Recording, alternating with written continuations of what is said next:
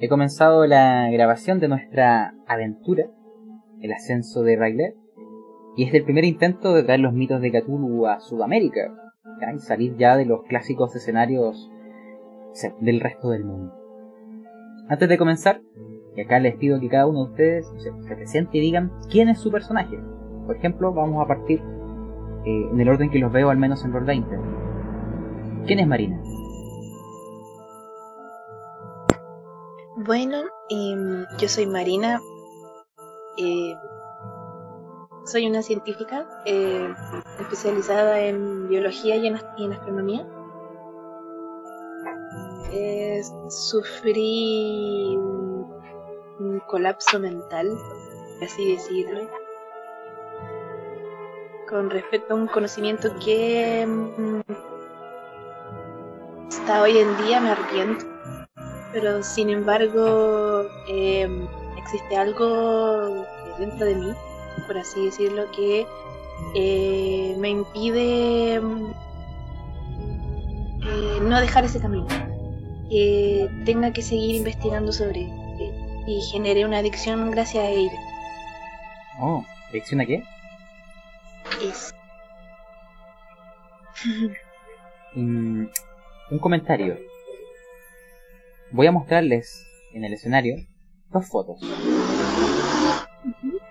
Tobias Johnson y vamos a mostrar abajo Thompson. Para el resto quizás estos rostros sean de personas comunes y corrientes. Sin embargo, solo Marina, aquí presente, conoce que quienes habitan en aquellos cuerpos no son quienes antes eran, pues las mentes de sus dueños originales, ahora danzan para siempre en la corte de Azatoth en el centro del universo. Y otros ocupan estos cascarones. Tú viste las fotografías de ellos dos como asistentes de un psicoanalista chileno llamado Germán Greve. Vamos a mostrar su fotografía. Es la más grande que encontré de la época, así que si le apretan el sobre su foto, podrán verlo con facilidad. ¿eh? ¿Tuviste en algún periódico, imagínate un mes o un mes y medio después de lo sucedido en Shanghái, que ellos estaban colaborando con este psicoanalista? Y tú sabes lo que eso puede significar. Eso motivó tu viaje hacia el país de origen de Germán Greve, Chile. Ahora, Victoria de la Rosa. ¿Quién es? Hola. Soy una asesina serial, podría decir, o pongamos un asesino. Eh, que en sus tiempos libres es una prostituta. Y. Básicamente eso. Hay una. una pista más que nada para recordarlo de tu aventura y la vinculación con él. Hay una caja, te las voy a mostrar a todos ahora en la imagen. A ver, ahí.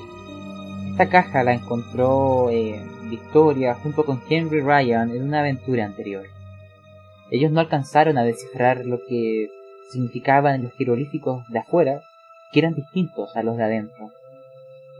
Los jeroglíficos exteriores sí alcanzaron a encontrar una traducción, lo cual se los voy a mostrar ahora. Ahí.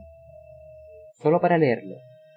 Decía, buscador de la sabiduría, servidor, hijo de Yugur, Setet, libertador del pueblo, de los esclavos, de las aguas, portador de los espíritus, Narlot Hotep, hijo de Tod, buscador de la sabiduría. Aquellos nombres que quizás en su momento no significaban nada, han comenzado a obrar y aumentar tu interés dentro de este campo, que algunos calificarían de lo ocultismo, lo esotérico, pero va mucho más allá.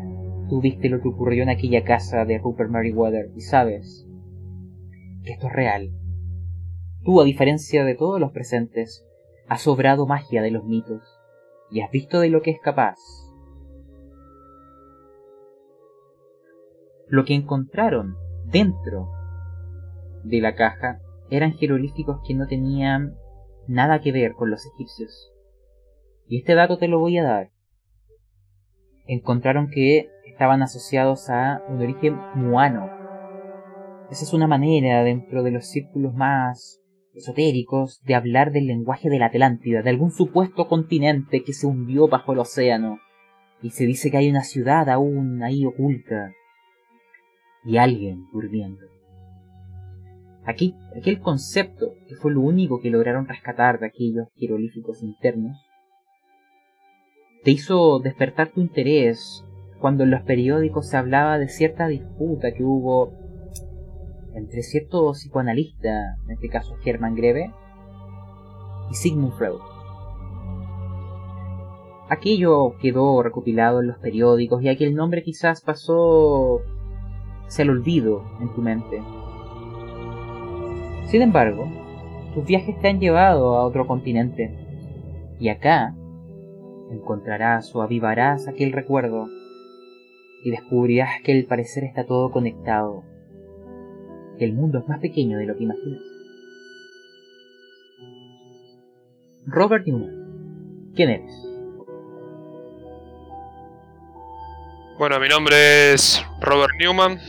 Eh, Newman. Manejo un periódico en mi ciudad natal, Rafaela.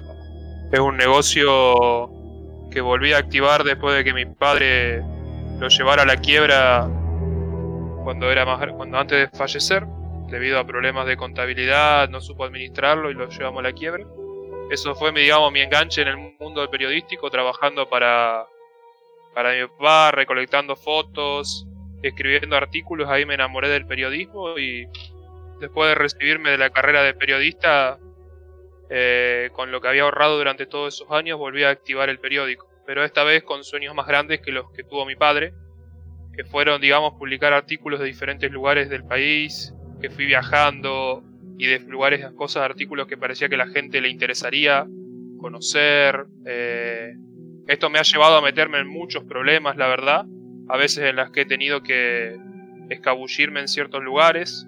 Una de esas ocasiones me encontré con este cuchillo que me tiene totalmente absorto eh, de curiosidad. Me escabullí en una en unas ruinas que se habían encontrado en el sur de Argentina. Y, bueno no me enorgullece decirlo pero el objeto cautivó me cautivó hasta el grado de que tuve que robarlo. Y bueno lo llevo conmigo siempre tratando de entender bien qué es puntualmente eso Robert aún ignora qué es lo que tiene en sus manos pero quién sabe Quizás esta aventura le permite descubrirlo.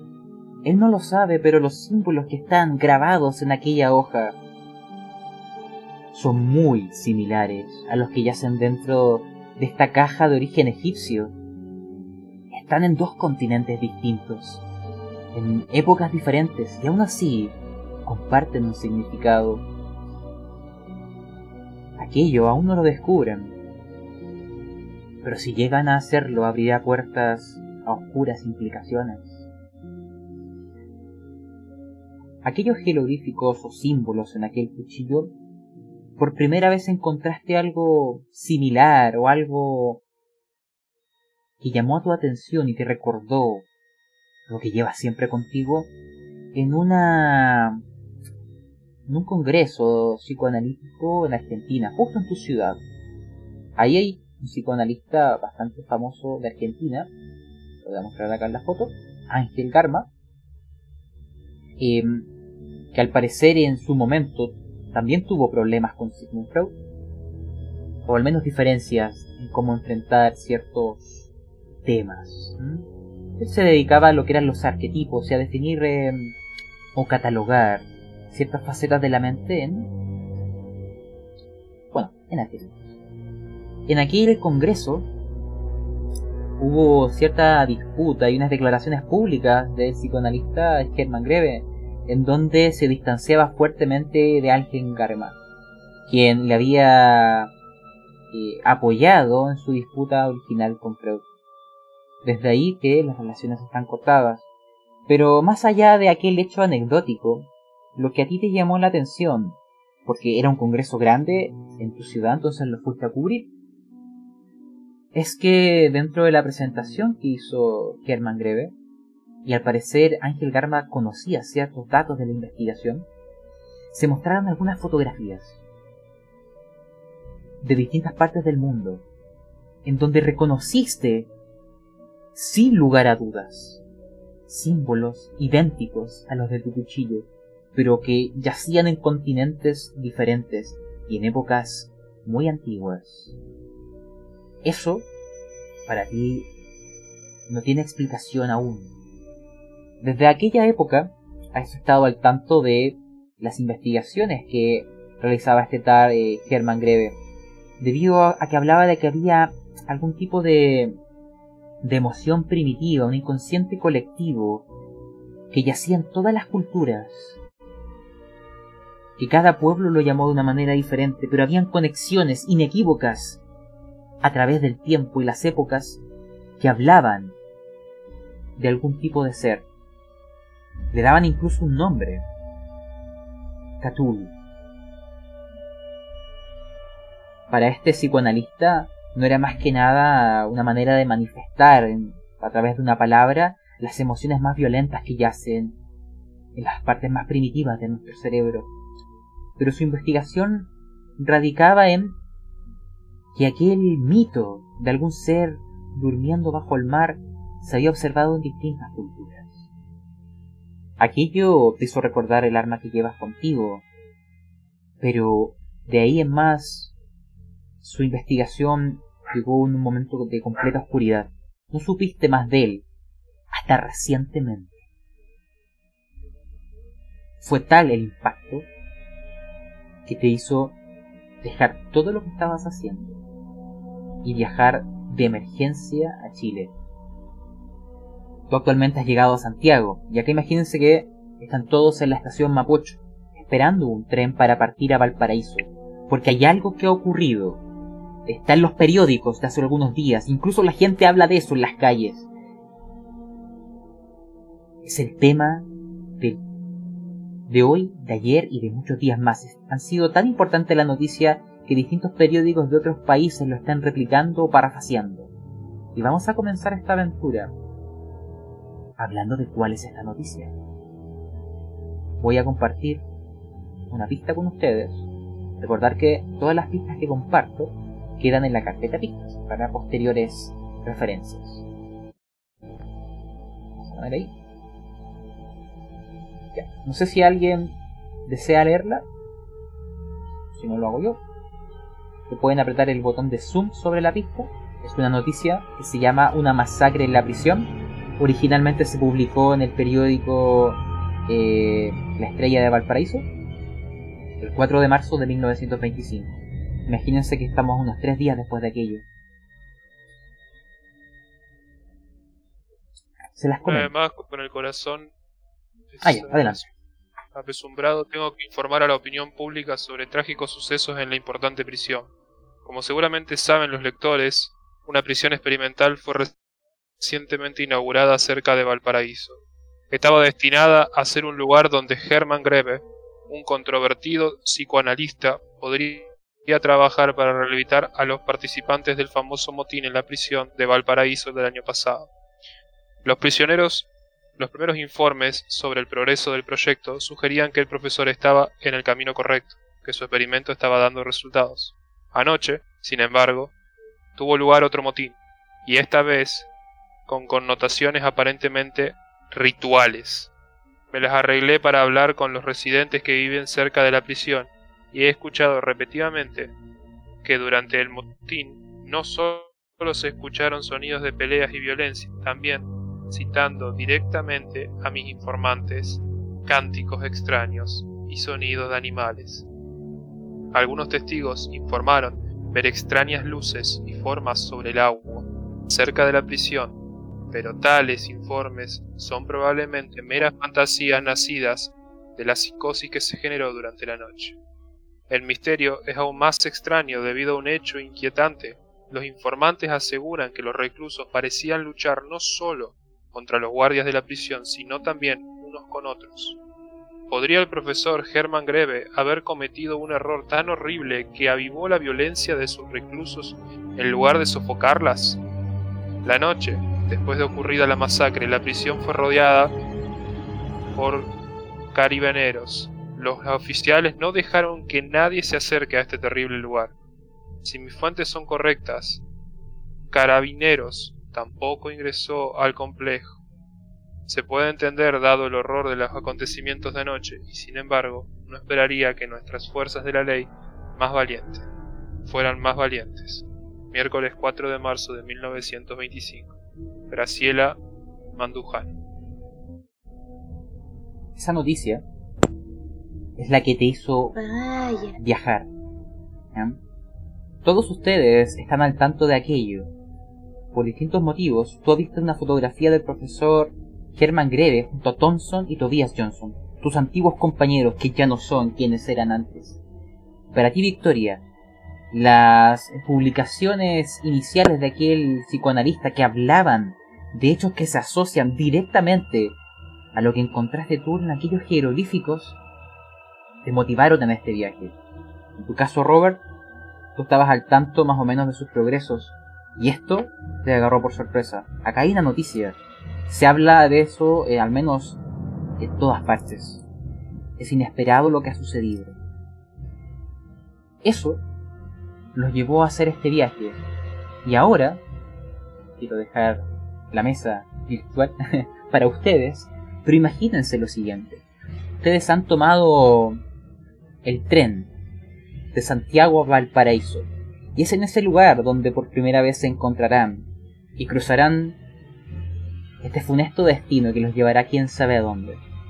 Los moveré una fotito que tenía de trenes. Eh, ustedes pueden mover sus fichas si así lo desean. Pero imagínense que ahí se encuentran. ¿no? Ahora quiero que ustedes me describan cómo es que terminan conociéndose y vuestros destinos se entrelazan. Ojalá que para bien. La mesa es suya.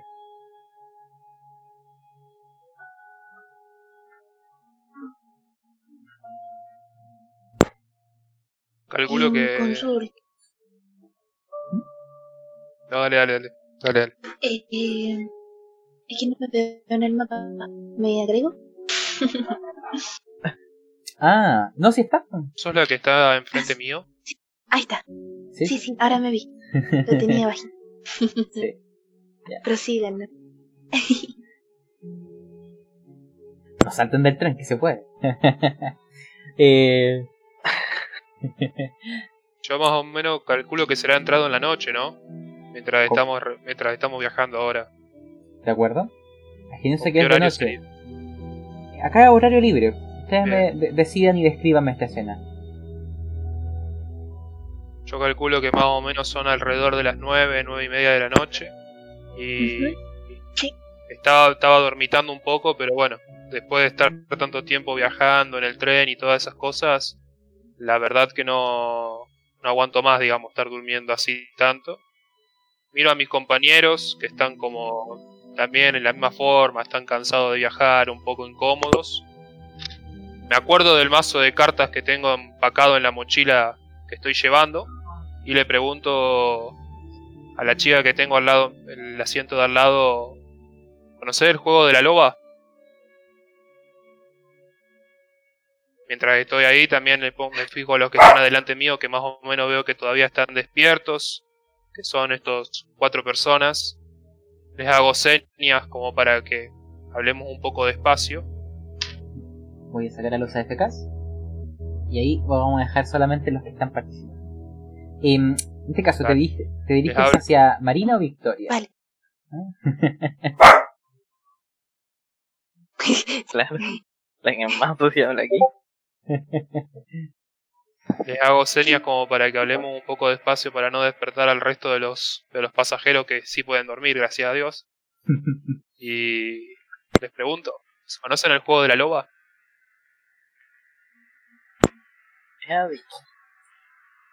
No. No es un juego bastante típico, digamos, en, en mi ciudad. Les doy una explicación básica, les muestro cómo es, digamos, una explicación del juego y calculo que más o menos si tienen interés general nos pondremos a jugar una partida. Y, Marina, ¿tú de qué país eres? ¿Mm? ¿De qué país es tu personaje originalmente? Eh, yo originalmente, ¿Sí? eh, creo me sale Ámsterdam. De Ámsterdam. Ah, ya, o sea, me refiero, tú pasas como gringa acá hablando, así que eh, eso se va a evidenciar quizás. Tú tienes el- la típica facha de turista. ¿no? Eh, adelante, continúen nomás, Sí, para, que lo en tengan en cuenta. como que...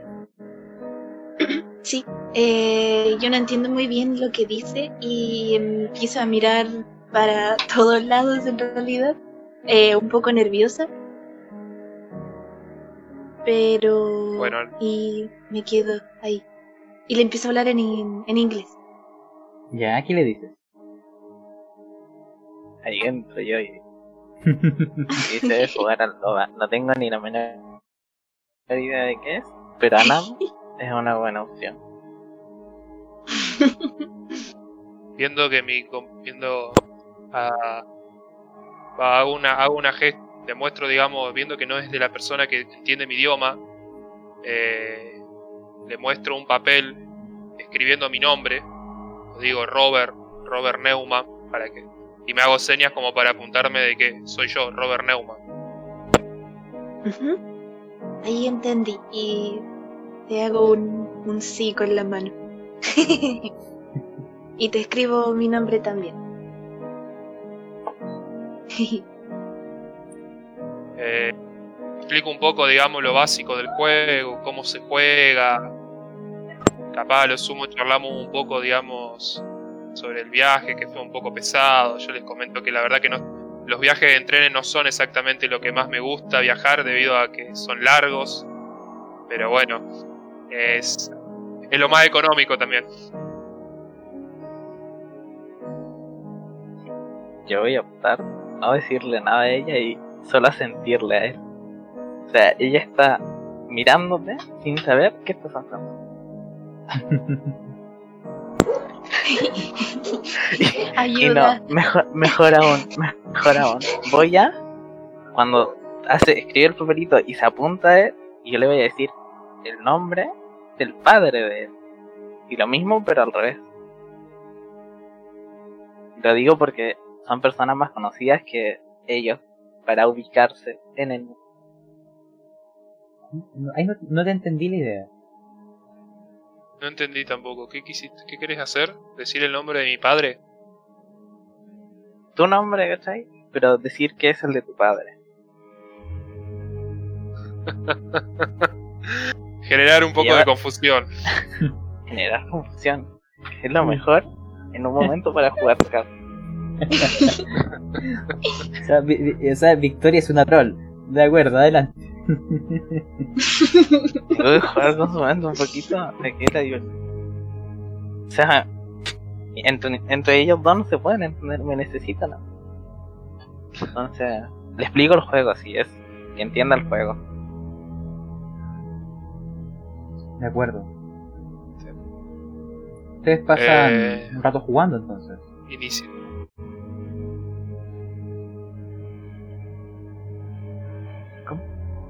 No, no, que pasan como un rato jugando, ¿cuánto? Una media hora, una hora. Mientras la noche se sigue cerniendo entre lo que es este camino. No les tomará tampoco mucho tiempo, pero llegarán, eh, sí, imagínense, a las 10 de la noche a Valparaíso. Tú tienes un lugar donde quedarte, Robert. El resto no tiene un lugar así. Ahora quiero saber, porque acá los dejo a libre elección de cómo ocurre esto. ¿Cómo es que se terminan vinculando vuestras historias? ¿Cómo descubren que a pesar de ser completos desconocidos, cada uno tiene algo en su poder o alguna experiencia que los vincula a los mitos, sabiéndolo o desconociéndolo? Están aquí por una razón similar.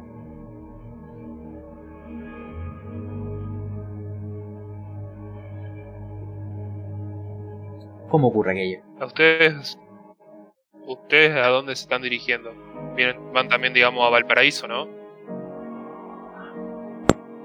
Sí, yo me dirijo también a Valparaíso. Voy en busca de una persona que me llama bastante la atención.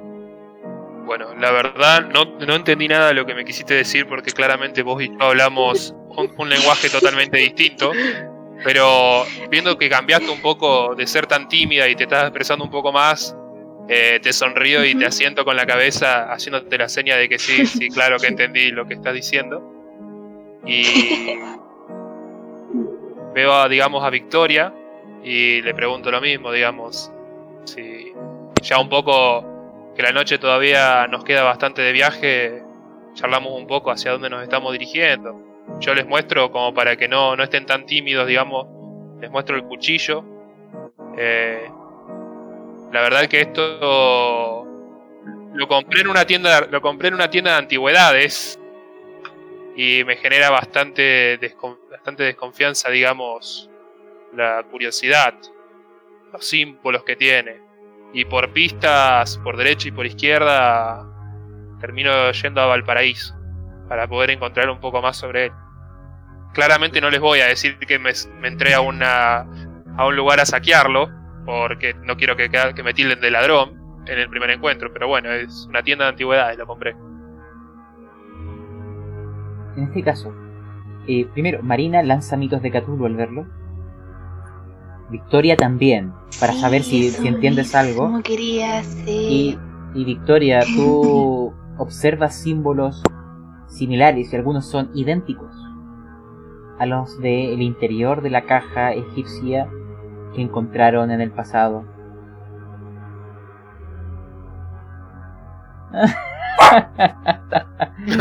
Cerca.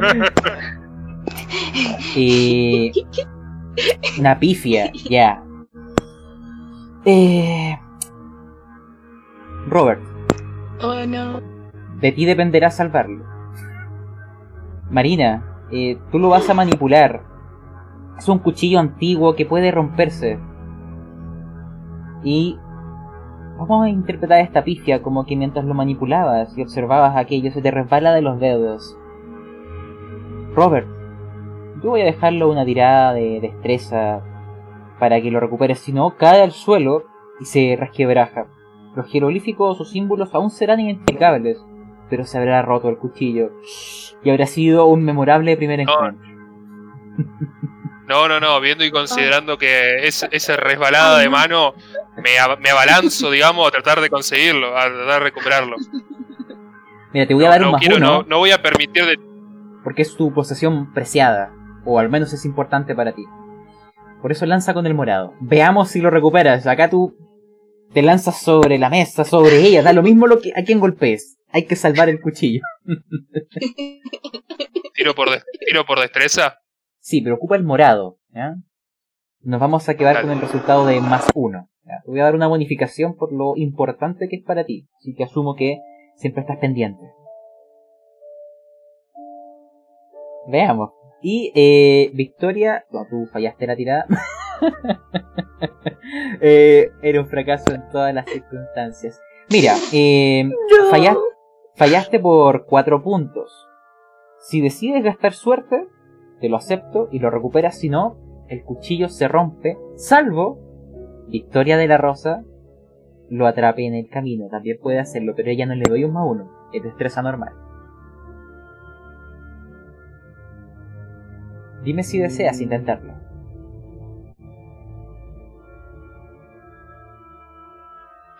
Estoy buscando destreza. está arriba. Es Des. No está en la pestaña de habilidades de investigadores, sino que una dice como características. Bueno. Ahí tienes que lanzar con el verde. yo voy a tirar. Sí, pare- no, no, tiraste educación. Es la que dice eh, Des de destreza. Ay, perdón. No, no es mi. Ah, muy bien, ya. Ah, Victoria, dado que tú lo lograste, quiero que me describas, en tus palabras, ¿cierto? la escena en donde una distraída Marina, un preocupado Robert, pero una ágil Victoria, termina salvando esta situación que podría haber sido un amargo primer encuentro. Adelante, descríbeme con lo que pasa.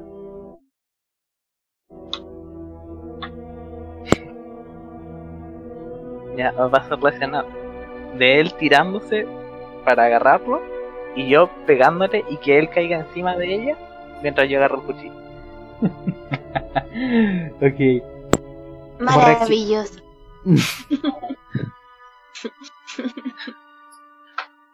¿Qué Eh. sucede después con Robert y Marina? Viendo que mi cuchillo está a salvo. eh, el- Gracias, gracias por agarrarlo. Mis reflejos, el, nerviosismo y todas esas cosas me fallaron totalmente. Y bueno, ignoro totalmente a la persona que casi acaba de romper una de mis posesiones más, más valiosas que me abalancé sobre ella. Y le pido de vuelta a, a Victoria mi cuchillo. Si me lo podés devolver, lo voy a guardar. Y no lo voy a estar mostrando tan abiertamente, parece, a partir de ahora. Un dato que les doy, tanto para Victoria como Marina. Uno. Ustedes no saben qué simbolizan aquellos jeroglíficos, pero quienes han experimentado sobre el conocimiento de los mitos, quienes han abierto su mente gracias a la sabiduría que solo entrega la locura, lo notan. Eso escapa quizás a vuestro entendimiento actual, pero lo que están viendo ahí es inequívocamente un objeto de los mitos. ¿Será este tal Robert un conocedor de estas artes? No lo saben. Pero ese es el dato que les doy. Y Victoria, tú sabes que esos jeroglíficos son iguales a los de la caja. O al menos algunos de ellos. De ahí en adelante, quiero que me describan qué ocurre. ¿Cuál es vuestra relación? ¿Qué pasa antes de llegar a Valparaíso? Eh,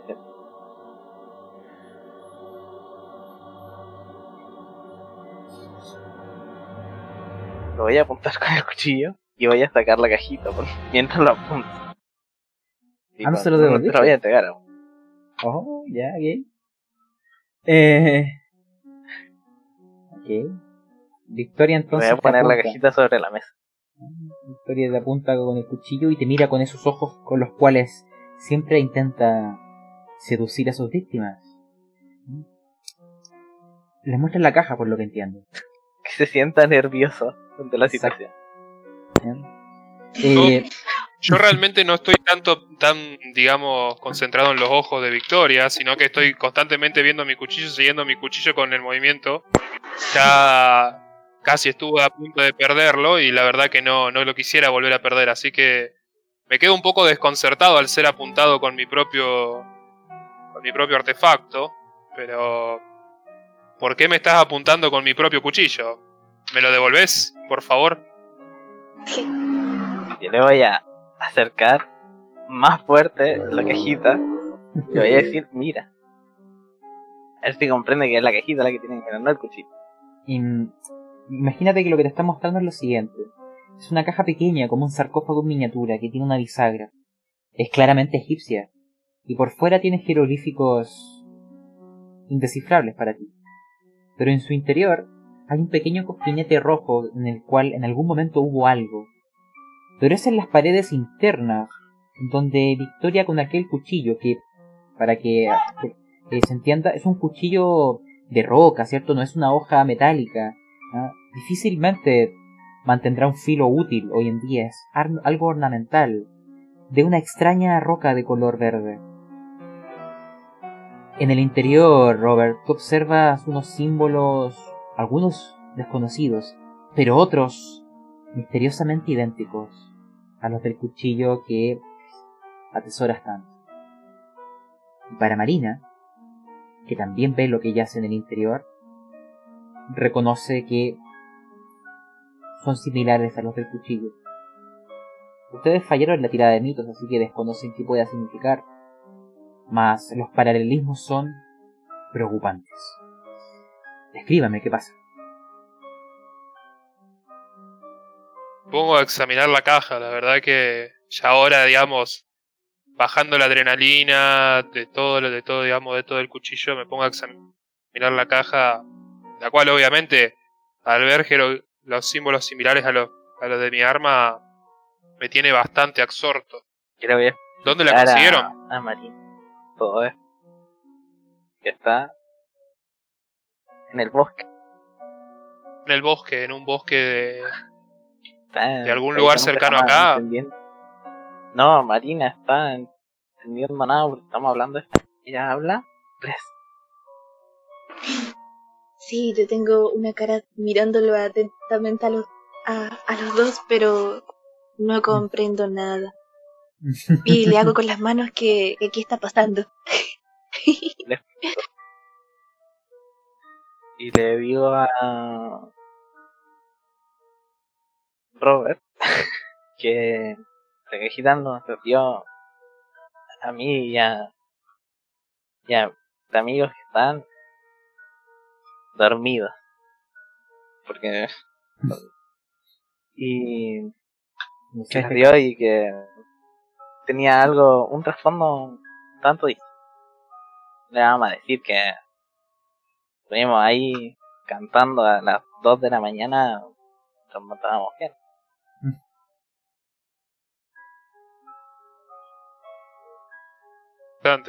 Eh, la verdad que me parece un objeto sumamente peculiar. La verdad que hacía tiempo que estaba investigando la procedencia de este cuchillo, traté, de investigar un poco más, digamos, allá las runas donde lo encontré, pero nada, nada. Es la primera vez que encuentro un objeto que tiene las mismos, los mismos grabados. La verdad que parece que esto es lo que comprueba que dice que el mundo es tan pequeño como una hoja de papel que nos terminamos encontrando acá este objeto. Y además, y aquella observación confirma lo que habías escuchado en aquella conferencia, que hay símbolos similares en culturas que jamás se conocieron. Que no le hayas explicación alguna a aquello. Pero esto viene evidentemente de los egipcios. No tiene nada que ver con las culturas o pueblos, originarios de acá de Sudamérica. Sí, eso es parte también de lo que, digamos, llama mucho mi atención, cómo algo egipcio terminó teniendo relación con algo sudamericano.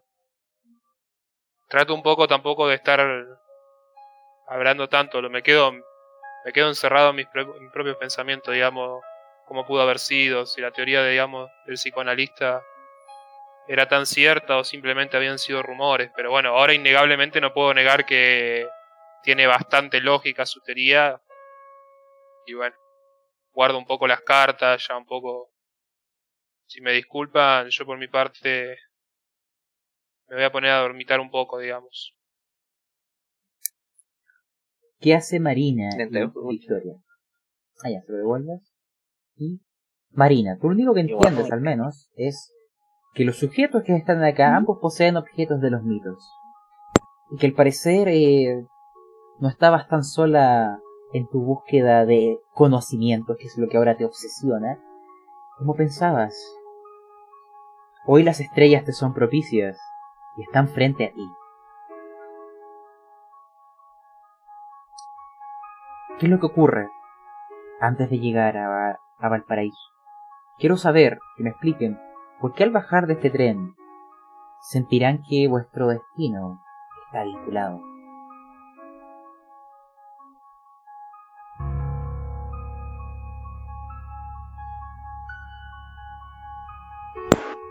Calculo que ya bajaremos del... Calculo que ya, digamos, llegamos a Valparaíso, ¿no? Puede ser. Como gusten, en ese caso lo que es la llegada no hay problema. Pero... ¿Ustedes tienen algún lugar donde, donde hospedarse? ¿Dónde hospedarse? ¿Dónde residir ahora durante la noche? Durante lo que queda de la noche.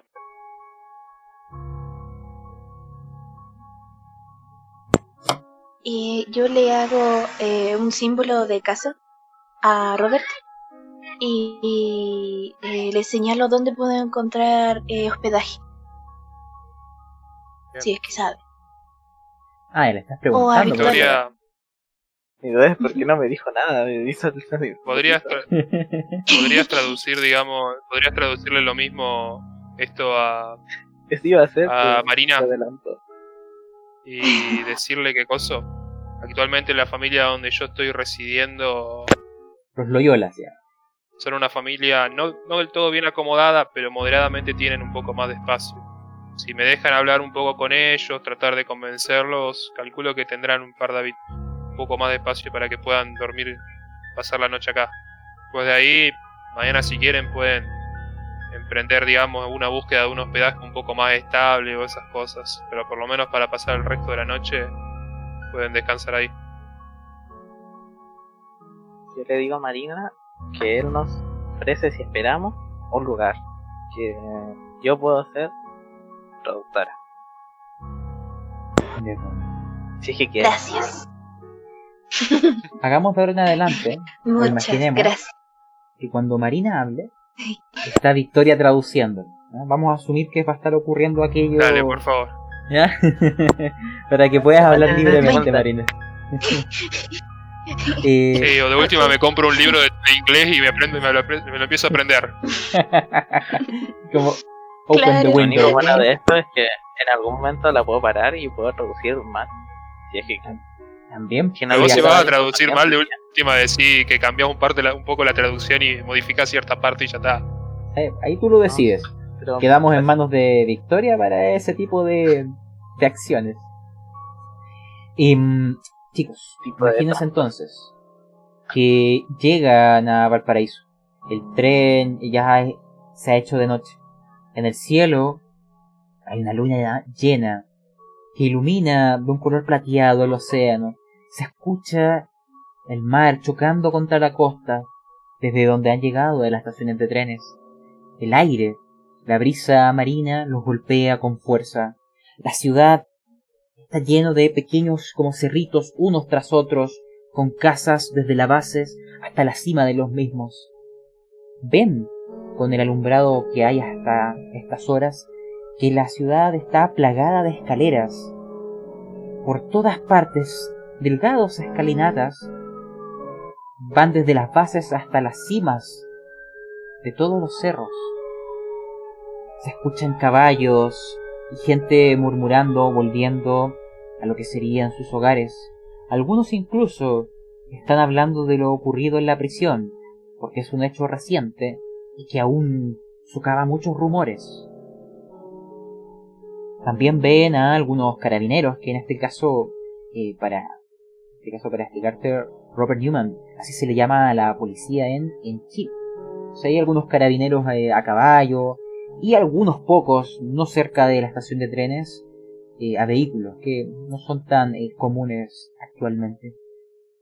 Ustedes han descendido de la estación y hay diversas personas ya retirándose, hay algunos que han venido a buscar los familiares y otros que están siendo los esperando en algún tipo de vehículo. En, en tu caso, Robert, eh, tú conoces la dirección de la familia Loyola. Podrás dirigirte allá, eh, simplemente quizás preguntando a algún taxi o a alguien de la propia ciudad. Lo único que sabes es que ellos eh, pues vivían en, en una zona medianamente acomodada de la ciudad, desde la cual había una hermosa vista al océano. Eso es lo que ellos te comentaron cuando los conociste en el sur de Argentina. Y ahí estamos. Bueno. Parece como recuerdo de nuestro primer encuentro y que parece que nos vamos a seguir encontrando, me parece, por alguna sensación del destino. ¿Tomamos una foto?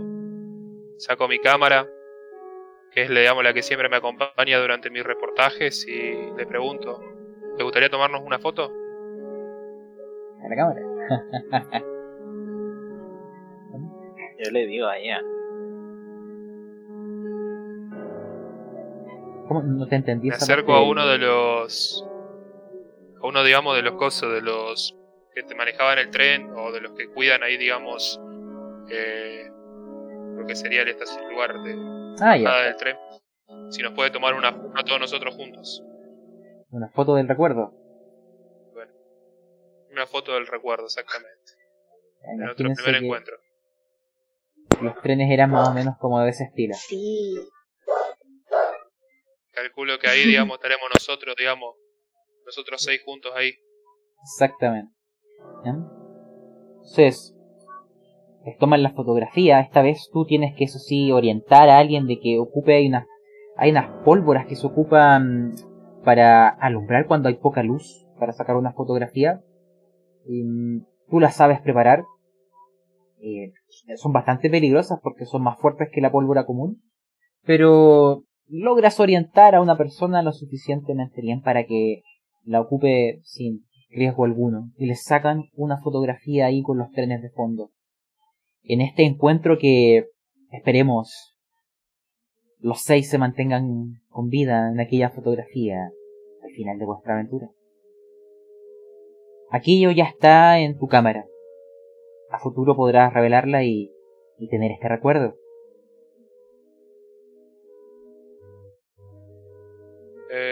Si me acompañan, voy a ir a, pero más o menos sé de las indicaciones que me dio la familia Loyola para poder llegar hasta su casa, así que tengo una idea general de cómo llegar. Si me acompañan, vamos preguntando un poco mejor para poder ubicarme bien y tratemos de llegar antes de que, digamos, sea eh, el amanecer, en la medida de lo posible, chicos. Vale.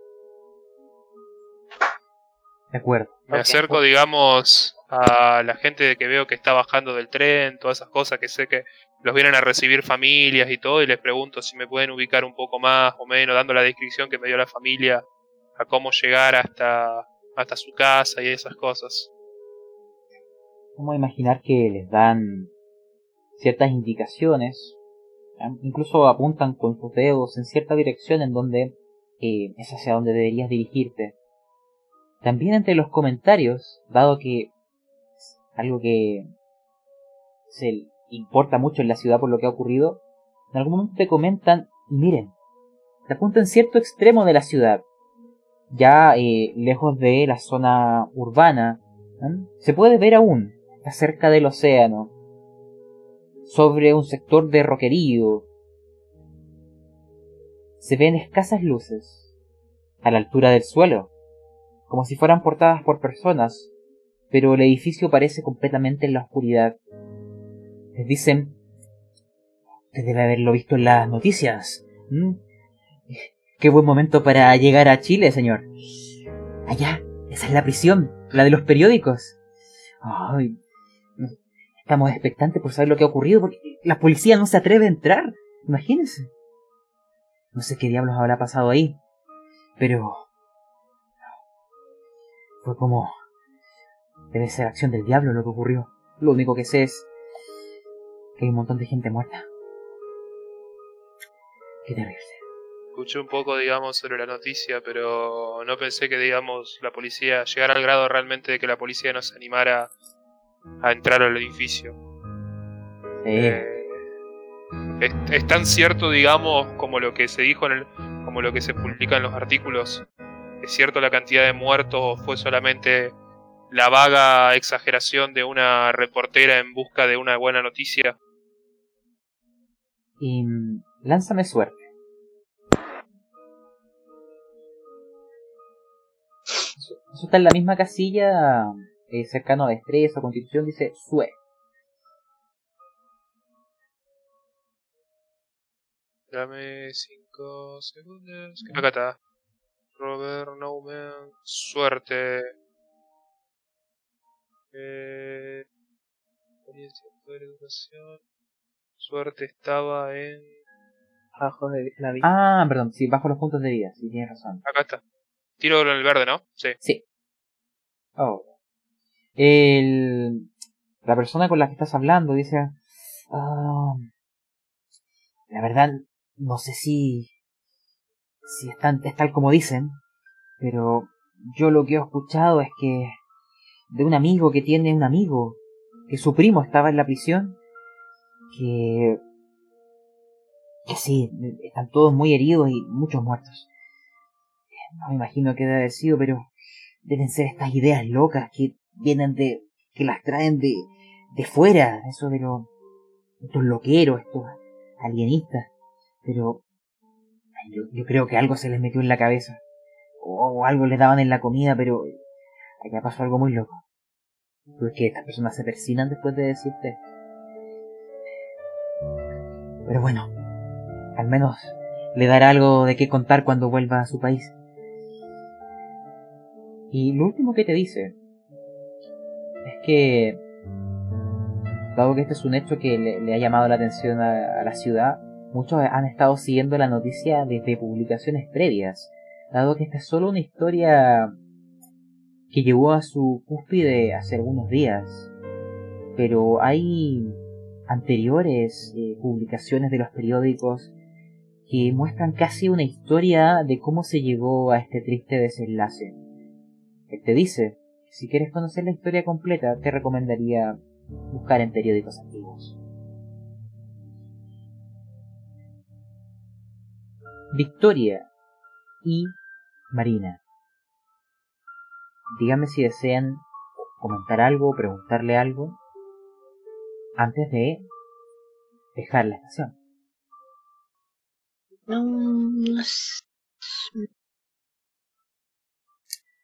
De acuerdo. Creo que no. Por ahora no. Ustedes siguen el consejo de Robert. Hay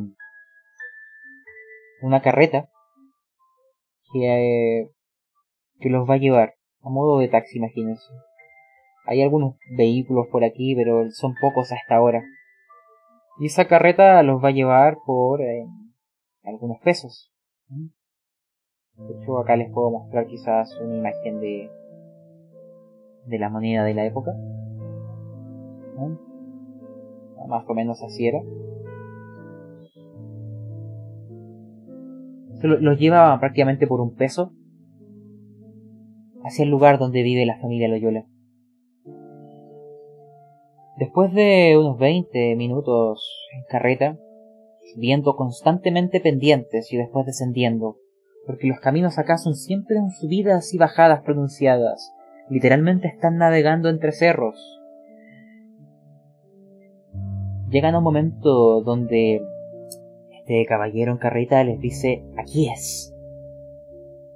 Con los sonidos de los caballos, mostrando ya un cansancio de un día de prolongada caminata, apunta con su dedo a una escalera que parece perderse en la cima y conectar con el cielo.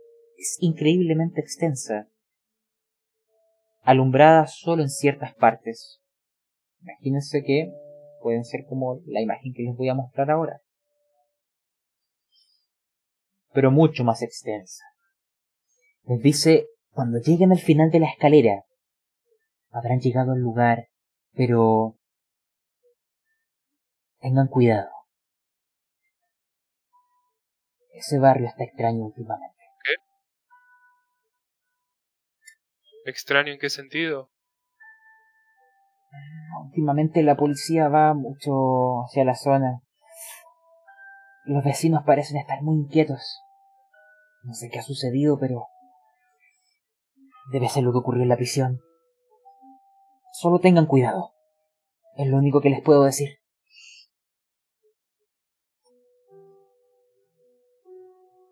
Él acepta vuestro dinero. Eh, Si le quieren preguntar algo, adelante. Iba a tirar, digamos, para ver si podía, eh, por psicoanálisis, a ver si me estaba mintiendo, pues, si me estaba mintiendo por psicología o me está ocultando algo Eso, realmente. eso lo puedes ver con psicología. Si quieres, puedes realizar una tirada. Dale. Y Marina o Victoria, díganme si desean intervenir.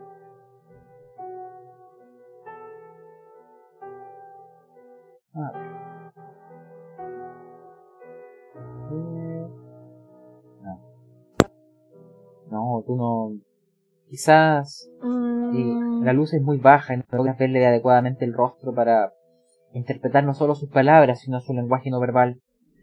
Pero no te aseguro si está diciendo la verdad o no. Quizás solo quieran ponerle atmósfera a este misterio que se está dando en la ciudad. O quizás sea real, quién sabe.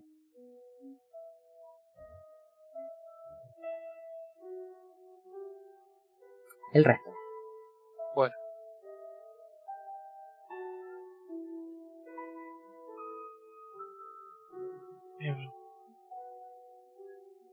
¿Qué piensa Marina o Victoria a medida que estamos ahora bajándonos de la carreta mirando esas escaleras? ¿Qué pasa por sus mentes?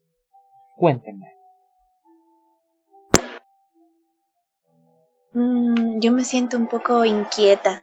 Eh, me empiezo a morder la uña, me rasco las piernas, que estoy súper nerviosa.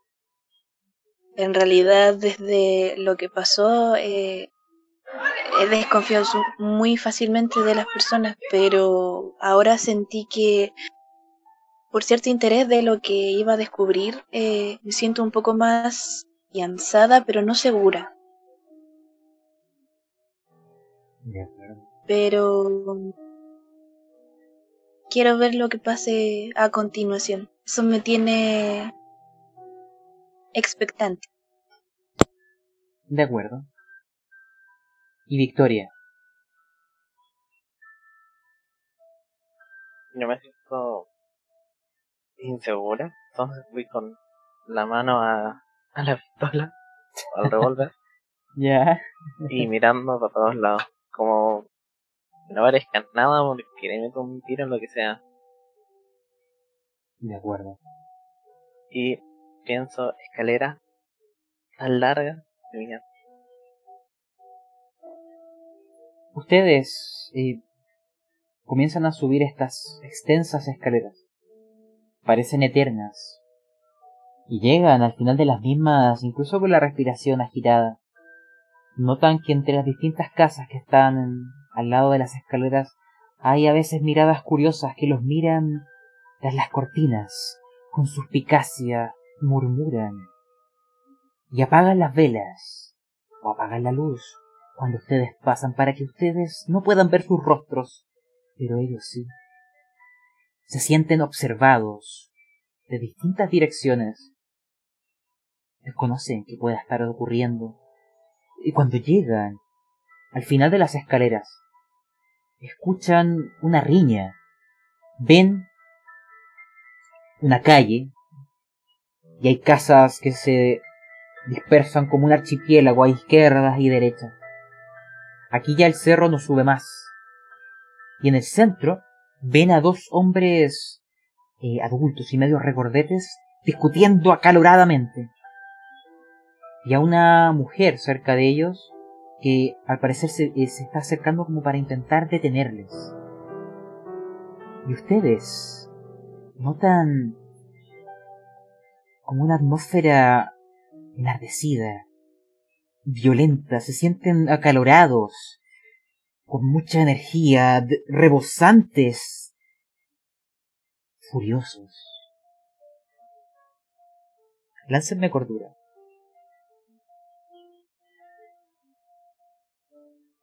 Hay algo en la por cordura. Sí, hay algo en la atmósfera. Hay algo que está estimulando los sectores más primitivos de vuestro cerebro. Hay un instinto salvaje y violento, hay una sed de sangre contenida, regulada por nuestra civilización, domesticada por nuestra razón. Victoria, Robert, los que fallen pierden un de tres. Por si acaso, para poder lanzar eh, un dado de tres en el chat, tienen que escribir slash y después el siguiente código, se los voy a mostrar. Así. Si escriben slash y aquello, podrán lanzar un D3 manualmente. Eh, réstense aquellos puntos de cordura y les explico lo que les va a suceder. Ustedes no están sufriendo locura ni nada por el estilo. Es solo una erosión, una mella a su estabilidad mental. Ustedes sienten, si alguna vez se han sentido furiosos, si alguna vez han tenido unas ganas irrefrenables de luchar con sus propias manos, ese instinto primitivo y salvaje, esa ansia de sangre que te domina, en los momentos donde nos quitamos nuestra humanidad, olvidamos nuestra civilización, nuestra cultura, y nos comportamos como meras bestias. Todos ustedes se sienten así en este momento. Y ven adelante a esos hombres discutiendo. Comienzan ahora a luchar con sus puños. Se dan un combo. Otro les responde de vuelta. En algún momento los miran a ustedes. Y les gritan diciéndoles, ¡Ah! Están buscando pelea, que se queden ahí mirando. ¿Ah? Sígueme mirándome así. Te voy a golpear. No me importa que ustedes sean mujeres, voy a golpearlos a todos. Dejen de mirarme. Ahora. El otro dice, tú también, deja de mirarme. Me estaban mirando, ¿cierto? Y le golpea de vuelta. Quiero que me describan sus acciones, pero ustedes se sienten impulsados por una furia que les desborda. Y Victoria, tú no tienes ganas de ocupar tu arma, tú quieres ocupar tus manos, quieres sentir el contacto de la piel de otro al hacerle daño. Sientes una violencia insospechada. Descríbanme sus acciones. Pero estos hombres siguen luchando mientras les insultan a ustedes y esta mujer viene como corriendo a intentar detenerles. Es en ese momento donde ustedes sienten este impulso fatal de violencia. La mesa es vuestra.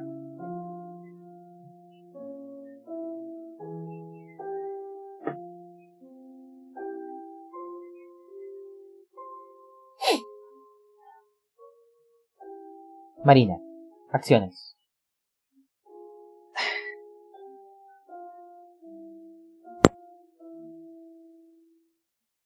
¿Aló? Sí, sí, ahí se escucha. ¿Me escuchas, Marina? Eh, disculpe, no, no escuché lo último. Ah, ya. Que, ¿Cuál es tu acción? Pero actualmente imagínate que estás eh, furiosa y con ansias de desatar tu furia en cualquiera que esté cerca. Sin embargo, si me salvas una tirada de poder, lograrás controlar tus impulsos. Si no, ataca a quien esté más cerca tuyo, quizás a tus nuevos compañeros. Lanza poder. Veamos si te logras controlar. Ah. Oh. Ya, explícame qué te ocurre. Pero logras domesticar este impulso primitivo. Descríbemelo.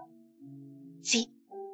Después de, de haber estado en rehabilitación, eh, logro recordar eh, la terapia y me calmo. Respiro y logro calmar. Cuentas hasta 10. Victoria, lánzame poder. Si fallas, descríbeme tu acto violento.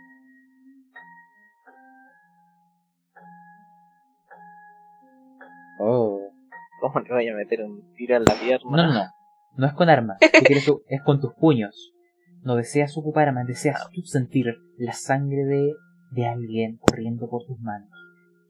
Descríbeme lo que haces. Y, dado que puede ser el afectado Robert y Marina, Robert también lanza poder. Eso es spot en las eh, arriba a la derecha. Para ver si también te dejas llevar o no. También. Podrían describirme algo en conjunto entre ustedes dos. ¿Qué pegándole? Ay, no. Sí. Me acuerdo, me acuerdo el momento en el que sostuvo mi propia, mi propio cuchillo, algo que he llevado conmigo durante mucho tiempo, que me es muy importante, me amenazó con él, jugueteó con él, la miro totalmente llena de enojo, frustración, bronca, y le digo, ¿por qué no me devolvías mi cuchillo antes? Lánzame a combatir pelea, Robert Newman. Victoria ya se adelantó y lo lanzó. Pero ella se abalanza. Sí, yo no, yo, ya. Instinto asesino, ya. A ver que viniera, le iba a mandar un puñetazo. Por pelea. Sí, eso está donde pusiste el revólver. Arriba dice como desarmado. Listo. A ver. También, y ambos tienen un éxito difícil. Eh, se golpean mutuamente. Oh. Eh, aquí dale 2 de daño, Robert. Eh, Victoria, lanza un de 3 que te faltó el daño. pero ambos se van a golpear de manera simultánea. Van a terminar ahí entre... Ah, esto... Marina, quizá estas sean costumbres sudamericanas, pero tú ves esto, esta mujer y este hombre a puño limpio golpeándose uno al otro, ¿ya? No tienes idea qué diablo está pasando. Tú ves que al fondo hay otros dos hombres también, en similares características, como si fuera un espejo, una réplica. Y al igual que tú, esa otra mujer, en... Al igual que tú, esa otra mujer que está cerca de estos hombres, eh, no está combatiendo. Y tú solo alcanzas a escuchar un grito de uno de los hombres, como si hubiera sufrido un enorme dolor. Lo escuchas gritando y dices, ¡Ah! ¡Sangre! ¡Sangre! Ves que de su, de su cuello empieza a caer sangre, mucha sangre. Y, lo ves muy asustado. Y corre, corre muy fuerte, gritando despavorido. Y el otro hombre mira a la mujer con un rostro de profundo miedo. Y se, cubre como intentando defenderse y sale corriendo. Marina, solamente tú que no estabas luchando. Si me salvas descubrir en difícil, habrás visto lo que sucedió. Mientras tanto, Robert y Victoria, escríbanme qué va a pasar en su pelea, ¿ya? Y si se siguen golpeando. ¿Eh? ¿O hasta dónde llega este enfrentamiento? No, digamos que un... El buen golpe que me metió ella directamente en la cara, mientras que yo traté de evitar la cara y fui por el pecho, me ayudó un poco como a medio a calmar la sangre caliente. De acuerdo. Victoria, ¿tú te calmas? Ah, consulta. ¿Sí? Ah, eh, ¿Qué debo lanzar? El descubrir el morado. Ya. Gracias.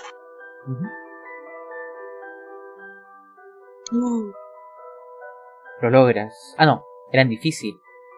Ah, no, perdón, era el. Sacaste un. Era con cero, sacaste un fracaso en el cero. Eh, no lo logras. Pero tú notaste, al menos había un sector de sombras en aquel lugar, que los dos hombres huían de ella, asustados. Eran hombres grandes, robustos. Se estaban agarrando combos, pero esta mujer hirió a uno y asustó a ambos. Victoria, Robert se detiene, al parecer. Quiero saber si tú haces lo mismo.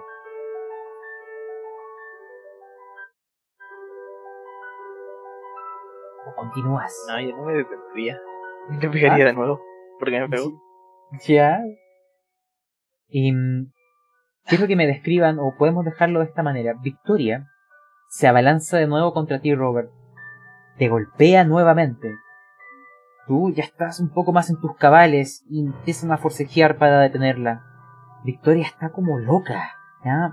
En algún momento empieza a gritar, parece más una bestia que un ser humano. Tú te percatas que hace, hasta hace un momento, tú eras igual que ella. Marina observa algo atrás de ti, pero cuando tú te giras solo ves una mujer. No sabes en qué momento los dos hombres que estaban ahí desaparecieron. Es como que esta niebla roja que te absorbió, te nubló los sentidos. Marina, tú ves que esa muchacha los observa desde lejos. Y Robert, tú la reconoces. Es alguien que ya has visto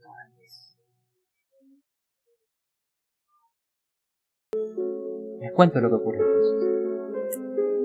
La, la mujer que estaba ahí su rostro apenas se veía entre la penumbra y los escasos faroles que están prendidos.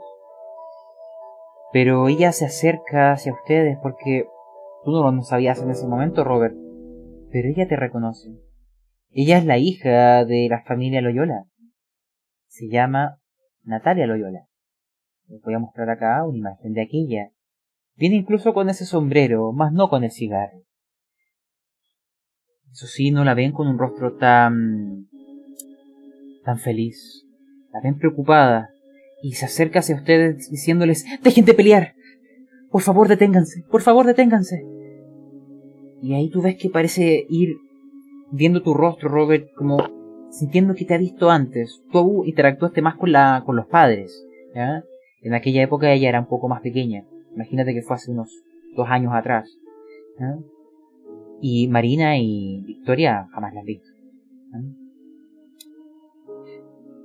Eh, descríbame lo que hacen, si sé. ¿Qué es lo que va sucediendo?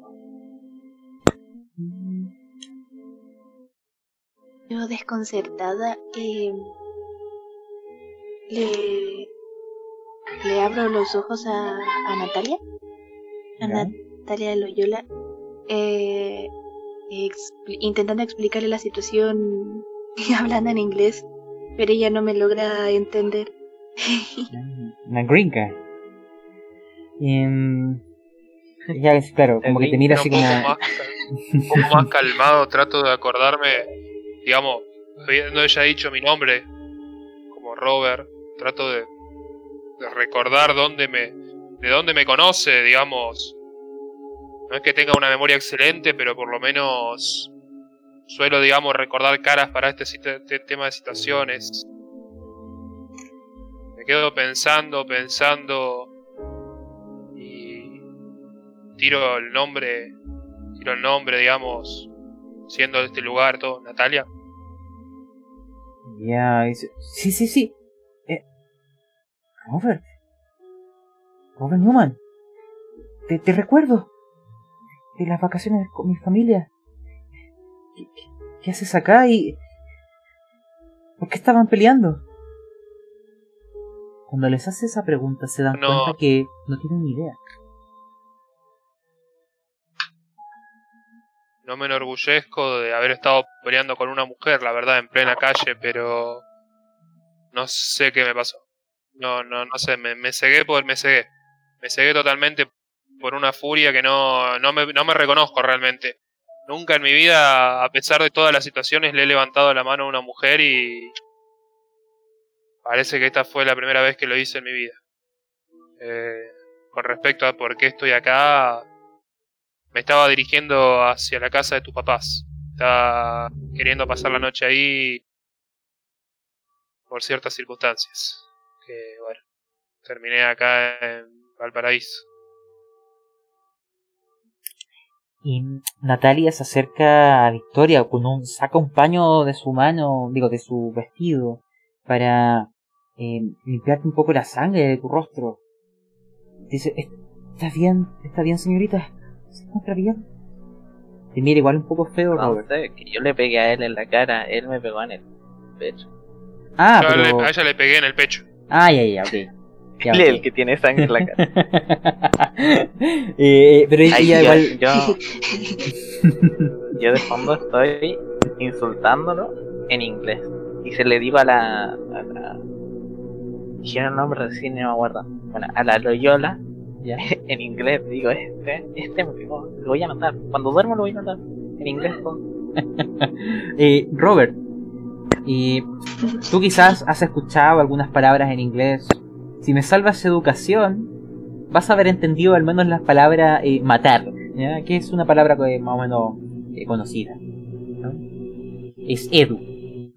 Allá, em, em, Natalia, sí, no, en éxito extremo, tú entiendes más o menos lo esencial de la frase, lo voy a matar cuando duerma. ¿ya? Escuchaste más o menos o entendiste la idea, ¿ya?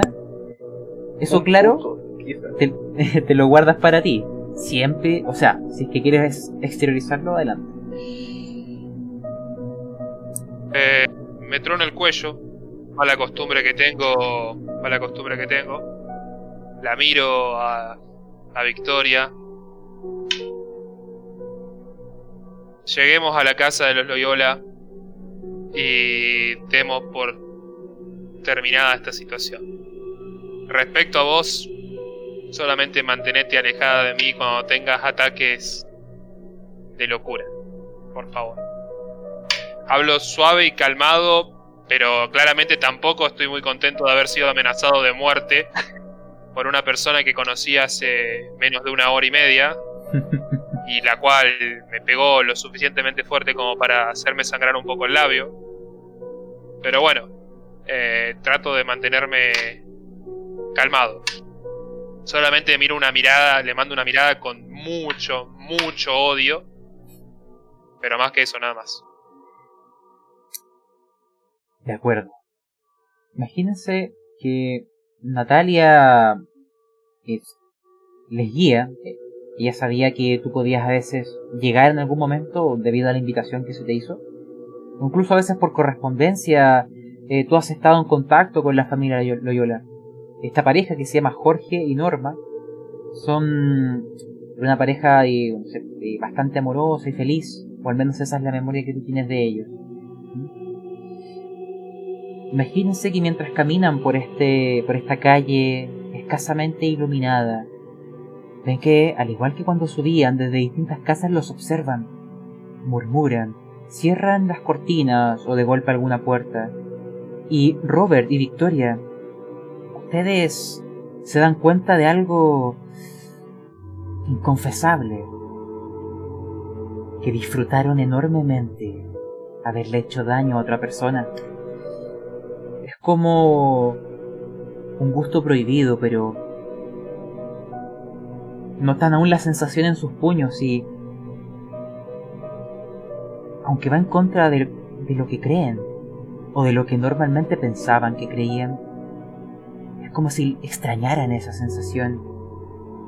En algún momento miran hacia sus espaldas, en ese extremo de la ciudad, mirando hacia el mar, en la cima de un risco, aquella prisión, la prisión experimental y recuerda la noticia de aquel ataque de violencia, aquella carnicería, y se empiezan a preguntar si lo que han experimentado pueda estar o no relacionado. ¿Qué está pasando en esta ciudad? ¿Qué está ocurriendo con ustedes? ¿Saldrán de acá siendo los mismos que eran al bajarse del tren? ustedes son guiados hacia donde vive la familia Loyola. Les mostraré una imagen de Jorge y Norma. ahí está. Imagínense que ellos son a quienes van a conocer. Sin embargo, contrario a tus recuerdos, Robert, llegando a esta casa que está eh, es una casa de dos plantas, las luces están encendidas, se están acercando a la puerta hay una escalinata como de tres peldaños y un pequeño jardín que da hacia la calle. Iban a tocar la puerta, o al menos eso iba a ser Natalia, y escuchan desde el interior voces furiosas, un griterío, una discusión, amenazas, y palabras como me debería haber divorciado de ti, y una discusión muy acalorada. En algún momento incluso escuchan platos cayéndose o vidrios rompiéndose en el suelo. Y una agitada y desesperada Natalia empieza a sacar su manojo de llaves y buscar rápidamente una, pero mientras escucha a sus padres discutir, se le caen las llaves de la angustia. Marina, tú no entiendes nada de lo que dicen, pero es evidente lo que está ocurriendo. Natalia abre la puerta de golpe y, y, entra corriéndose a sus padres para intentar detenerles, similar a lo que había pasado previamente. Ustedes expectan, o al menos Robert, unos rostros que no se condicen con los que recuerdas. Sus ojos, sus facciones muestran una furia agravada, un rictus agresivo, te da la sensación de que si alguien no hubiera intervenido, esta discusión podría haber alcanzado terribles consecuencias. Ellos entro dentro de la casa, apenas, veo, digamos, que, que Natalia y escucho, reconozco las voces, entro también. Jorge y Norma los miran y te, reconocen. Tu, tu aparición ahí es como un bálsamo, un refresco para suavizar quizás asperezas. Hay una mirada cómplice entre ambos, como de callemos, hagamos que nada pasó. Y, se empieza a dibujar una tímida en un comienzo, pero después más eh, profunda sonrisa. Sus ojos se alumbran de emoción por este reencuentro con un viejo amigo. Y con este cambio de aires, este aire fresco, esta brisa marina. Dicen, Robert, tú ves que se acerca Jorge y te da un fuerte abrazo. Norma también se acerca a abrazarte y saludarte. Y miran a, a Victoria y a Marina sin saber quién diablos son y qué hacen acá. Eh, bienvenido, Robert. No pensé que fueras a llegar tan pronto. ¿Quiénes son las que te acompañan? ¿Dicen su familia? Eh, me, me calmo un poco, todavía estoy bastante desconcertado porque el cambio rotundo de la emoción negativa al recuerdo que tengo de ellos en memoria todavía me, me impactó un poco, digamos. Eh, no me los acordaba tan violentos, pero más o menos explico la situación. Son dos, son do- son en realidad son cuatro, cinco personas, son cinco personas que Sí. conocí en mi viaje en tren hacia Valparaíso. Eh, por azares del destino, digamos, terminamos charlando durante el pasaje y bueno, al descubrir que no tenían dónde pasar la noche, pensé que ustedes dos no tendrían problemas en brindarles un poco de hospitalidad y ofrecerles el techo de ustedes, por lo menos para esta noche. Y después mañana cuando haya un poco más de, de luz y un poco de las cosas un poco más tranquilas, ellas van a buscar dónde hospedarse a partir de ahora. No creí que tendrían problemas Jorge y Norma. Norma se acerca y le dicen, eh, ¿cómo se llama? Imagínense que está mirando a Victoria.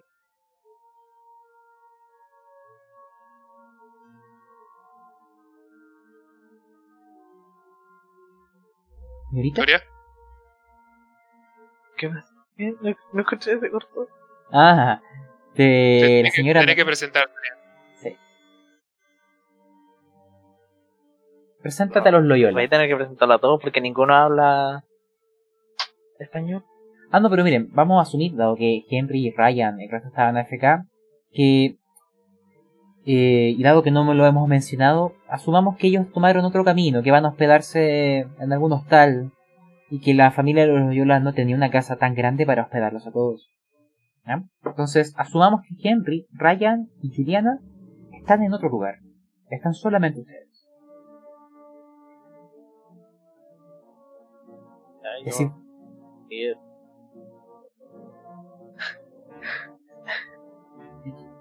¿le pasó eh, algo, señorita? Hola, soy Victoria y ella es María. No voy a ser cercano ni nada. Voy a quedar ahí. Em, la señora Norma mira a Marina dice, y, y te saluda. ¿no? Eh, dice, hola señorita, ¿y usted cómo se llama? ¿Y ¿A qué, ¿A qué vienen a Valparaíso? Esa pregunta es como para todos. Eh, tú ves que Jorge le dice como un poco acalorado, deben estar cansados por el viaje, no le hagas tantas preguntas, mira cómo vienen, los ve un poco ajetreados, él no sabe que ustedes estuvieron luchando, pero los ve como un poco desgarbados, con la ropa un tanto así sucia, de los golpes, o quizá incluso se cayeron forcejeando, él se imagina aquello. Y tú ves que empieza como a subir nuevamente el tono. Marina, tú no entiendes nada de lo que te dice, salvo Victoria te traduzca. No. No, yo sí le traduzco ahora, le traduzco. Ayuda. Ya, Estuvieron Ya. peleando. ya, ok. Ahora están ahí como, uh, rosas, mil rosas para. Oh, vaya. ¿Cuál es tu, Eh, cuál es tu percepción? eh, le, em, le, le hago con la cabeza hacia abajo, eh, la saludo respetuosamente y le digo que espero no molestar. De acuerdo. Em, ustedes ven que en la Eh, mesa... Norma, Ay, adelante. Marina no, no habla nuestro idioma, pero ante cualquier cosa comunícate con Victoria. Victoria hace de traductora para Norma, para Marina, para Marina.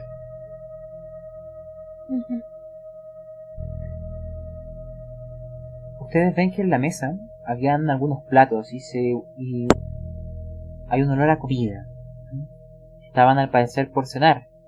Eh, Norma les dice, eh, siéntense, siéntense. Prepararé un poco más. Se ven muy cansados. Tiene razón Jorge. Acompáñenos a cenar. Hay, eh, hay unas camas que pueden servirles. Hay que airear un poco la habitación, pero eh, no se preocupe. Yo le se, la, se las voy a preparar. Em, y, le, y también le dice a Natalia que, que le ayude. Em, y le pregunta incluso a Natalia si, si le molestaría compartir habitación, dado que ella estaba en una habitación con dos camas. Ella tiene un hermano, pero que actualmente no, se encuentra acá en, en la casa. Eh, todos láncenme psicología.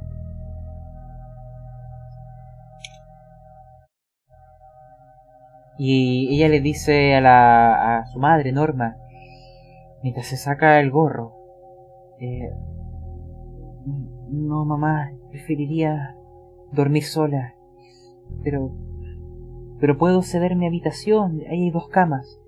Yo me puedo ir a una diferente, a la de invitados, no tengo problema, mamá. Pero me cuesta conciliar el sueño cuando estoy con más gente. Y lo mira así diciéndole, me disculpan. La mamá escucha aquello y, entre ellas van a empezar a, a, preparar las habitaciones. Ustedes ven que Jorge no les ayuda en absolutamente nada. Y se sienta en el sillón simplemente a tomar un periódico, enciende un cigarro y empieza a leer las noticias de, del día de hoy mientras les ofrece si quieren ver algo. Yo me siento al lado de. Busco el asiento, digamos, más cercano a Jorge y bueno, también prendo. Saco, saco de mi abrigo un, un habano. Ya. Y me pongo, digamos, a charlar un poco con él, digamos. Eh, Jorge, disculpa que interrumpa un poco tu lectura, pero no me puedo sacar todavía de la mente el verte tan furioso, el pensar que si tu hija no hubiera entrado hace unos minutos y a detener la situación estuviera alcanzado cosas irremediables. ¿Qué pasó? En el tiempo que estuvimos viajando juntos y que compartimos, que tenía como una persona totalmente tranquila, que siempre resolvía los problemas hablando, nunca recurría a la violencia y el Jorge que acabo de ver hace unos minutos es totalmente distinto. ¿Qué te anda pasando? Somos amigos, háblame. Él cierra su periódico, dice... Tienes razón, Robert.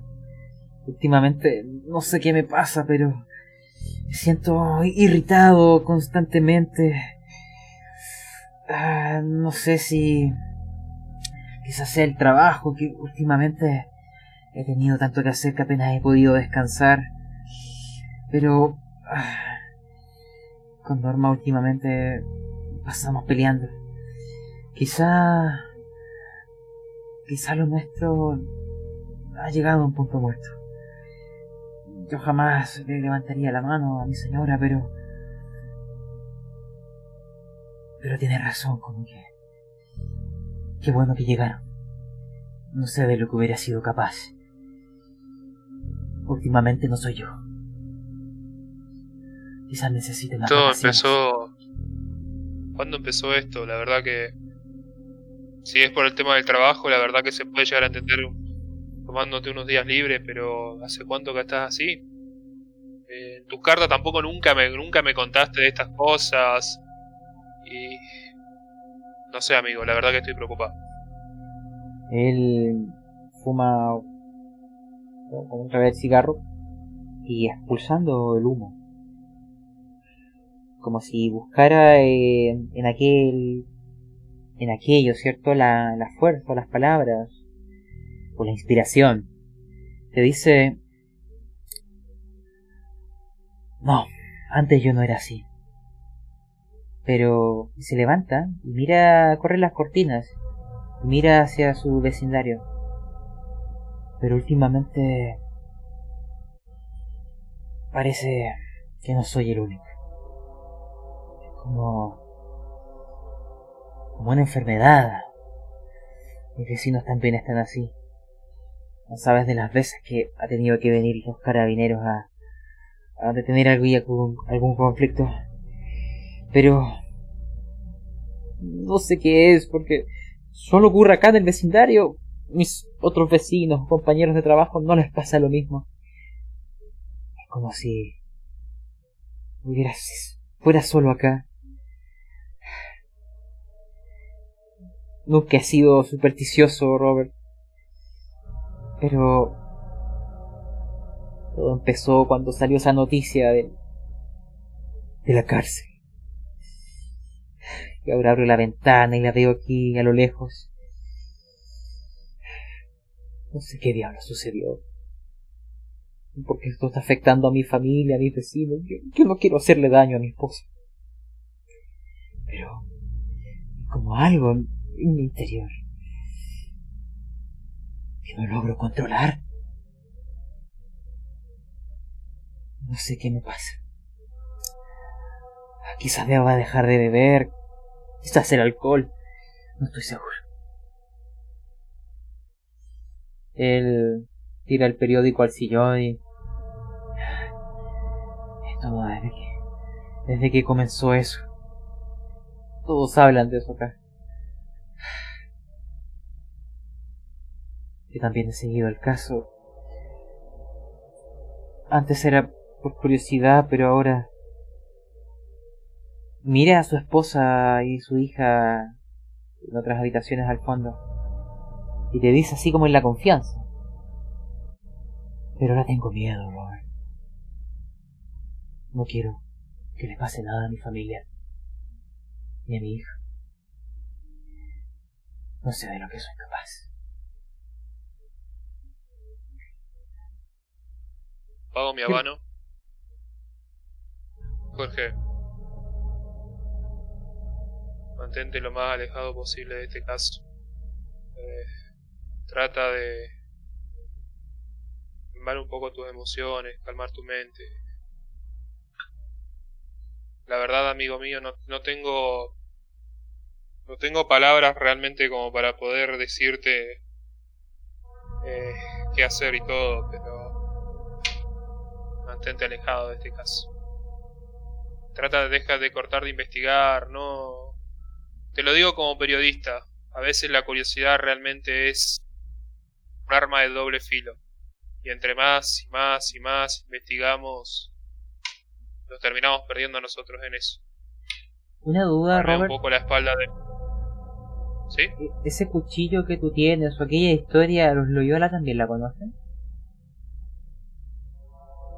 ¿Cómo? Perdón, no se escucha bien. ¿Cómo? Eh, lo del cuchillo, a aquel objeto que posees, ¿los Loyola lo conocen? ¿Se los mostraste? Sí, digamos, eh, fue, junto, fue justo en el viaje que fui con ellos que me descubrí a las runas, a las, bueno, al, digamos, al descubrimiento ese. Eh, ellos no estaban obviamente conmigo, pero les dije que lo había también encontrado en una tienda de, una tienda de cosas, de antigüedades saben de mi cuchillo, pero no saben que lo, lo robé ese día. Ah, ya, ya. Y mm, otra duda, en este caso va para Victoria y Marina. Dentro de esto, ¿qué es lo que ha ocurrido?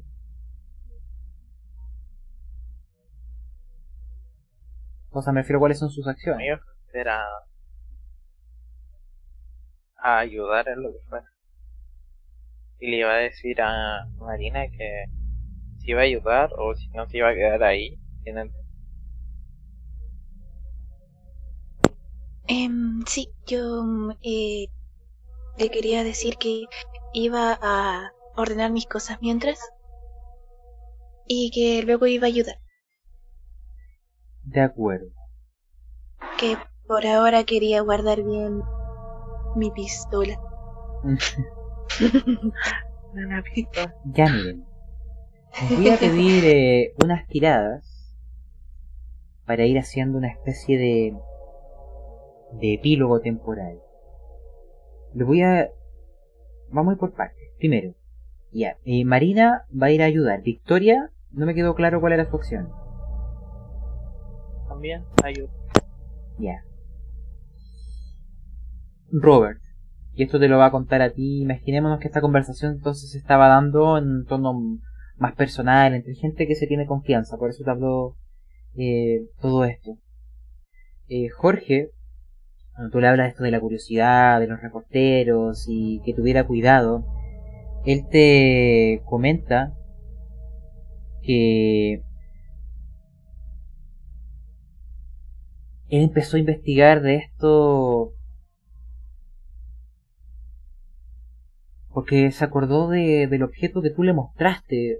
Imagínate que en algún momento, debido a las investigaciones del psicoanalista llamado Hermann eh, Greve, también identificó, así más que nada por las fotografías que a veces salían en los periódicos, aquello, y le empezó a llamar la atención.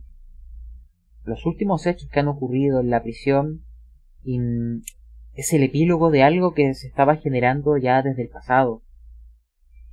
Y él ha ido reuniendo, no solo él, sino que prácticamente cualquier persona que preguntes en Valparaíso te podrá decir lo mismo, porque es algo de conocimiento público. Eh, distintas noticias del periódico de hace algunos meses atrás que muestran este sendero hacia este desastre de desconocida causa y de ignotas consecuencias. Vamos a imaginar que al menos en lo que respecta a tu escena con Jorge, él lánzame persuasión con más uno para saber si tus palabras de que se aleje del caso terminan calando en, él. Pero lo que sí él te va a mostrar es algunos periódicos que tiene por ahí, que dado tú como reportero te puede interesar aquello. Dado que estás en Valparaíso, esta es la noticia más importante que está ocurriendo. Te podrían ser eh, de utilidad. Uh, márcatelo. Lo salvaste con, con bastante poquito puntaje que tenía. Y ponle un ticket. Y Jorge va a seguir tu consejo, el cual va a tener sus propias consecuencias, que descubriremos a futuro. Y te pasa algunas noticias. ¿eh? Las vamos a ver en un momento. Otra cosa que quiero que hagan, Marina y Victoria. Les voy a permitir una tirada de descubrir y dependiendo de su nivel de éxito les diré algo. Lance.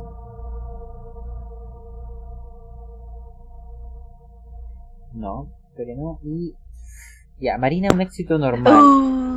Mm, lo único que te alcanzo a decir con aquello, y márcate descubrir, es que en una de las mangas del vestido de Natalia, tú ves que eh, ha bajado lo más que puede las mangas del vestido para cubrir sus manos, en donde del reverso de una de ellas se ven unas gotas de sangre seca.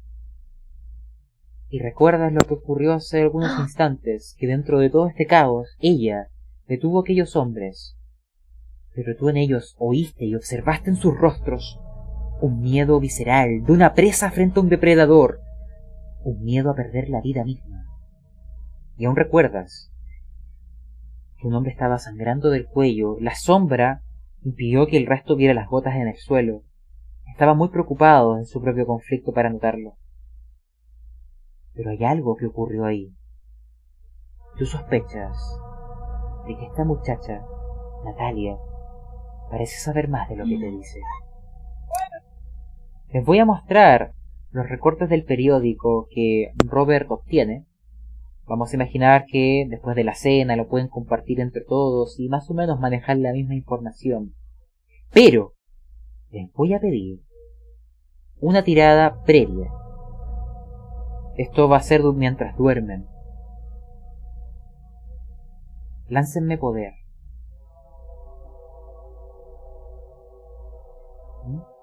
Los resultados de esto se descubrirán en la mañana siguiente. Eh, salva, Marina falla. Primero, vamos a ir a las pistas. ¿ya? Acá, eh, recordar que a cada una le ha asignado una fecha en específico. Vamos a abrir una pista, en este caso, ustedes se van a ir turnando para leerlo. Marina, tú vas a leer esto. Vamos a activarla. Ahí está. Recordad que si apretan sobre las fotos se hace zoom y sale más fácil el leerlo. Léenos la pista. Mm, ya. Psicoanalistas en conflicto. El profesor Germán Greve, un destacado psicoanalista nacional, ha vuelto a aislarse del resto de especialistas de clase mundial de este campo. Nuestros lectores seguramente recuerdan cómo, después de una extensa investigación del folclore mundial, Greb terminó su cooperación con el famoso erudito vienés Sigmund Freud, acusándolo de materialismo primitivo y falta de alma. A nuestra gran sorpresa, Greb ha anunciado hoy durante una conferencia a la que había sido invitado en la ciudad de Rafaela, Argentina, que también ha dejado de cooperar con Ángel Garma, un psicoanalista argentino que se separó de Freud por razones similares a las de Greb. El profesor Greb no dio detalles sobre su discusión con el famoso investigador, limitando su explicación a una sola frase críptica. Garma no está dispuesto a reconocer la amarga verdad sobre la naturaleza espiritual del hombre, algo que ha conocido nuestra cultura desde los escritos de Nietzsche. Martes 2 de junio de 1924, Graciela Mandujano. Fíjense que esto es del mismo periódico de la Estrella Valparaíso, pero esto es del año 24. Recuerden que estamos en el 25, en marzo. Entonces esto es de hace un año y tanto. Ahora, y continúa Victoria. Vamos a ir viendo toda esta historia. Que es algo que la gente aquí conoce. Para que estén actualizados para que. Eh, en este caso, eh, adelante Victoria. gran error de Freud. Los editores me pidieron que explicara las razones de mi pelea con el profesor. Sigmund Freud, fundador del incuestionable erudito del psicoanálisis, el campo que yo mismo investigo, bien miedo de, de los entusiastas locales preocupados de que nuestra comprensión de la, de la mente humana se retrasara detrás de las tendencias globales debido a mis prejuicios personales. Por eso ofrezco explicación. El profesor Freud, ateo y materialista de, dioses y demonios, como metáforas útiles para los procesos psíquicos. Pero no está dispuesto a aceptar las consecuencias de esta línea de pensamiento. El hecho de que puede dirigirte a la mente como lo haría con un demonio. Quiero... Perdón, no tengo Creo que es hora de que nuestra civilización comience a comprender con, su inconsciencia de, esta manera. Estoy seguro ahora de los antiguos pueblos indígenas fueron sabios al declarar, no está muerto lo que puede yacer eternamente, y con el paso de los extraños eón, incluso la muerte puede morir. Miércoles 2 de septiembre de 1924. Mangrove. Sigamos con esta historia periodística. Ahora, Robert.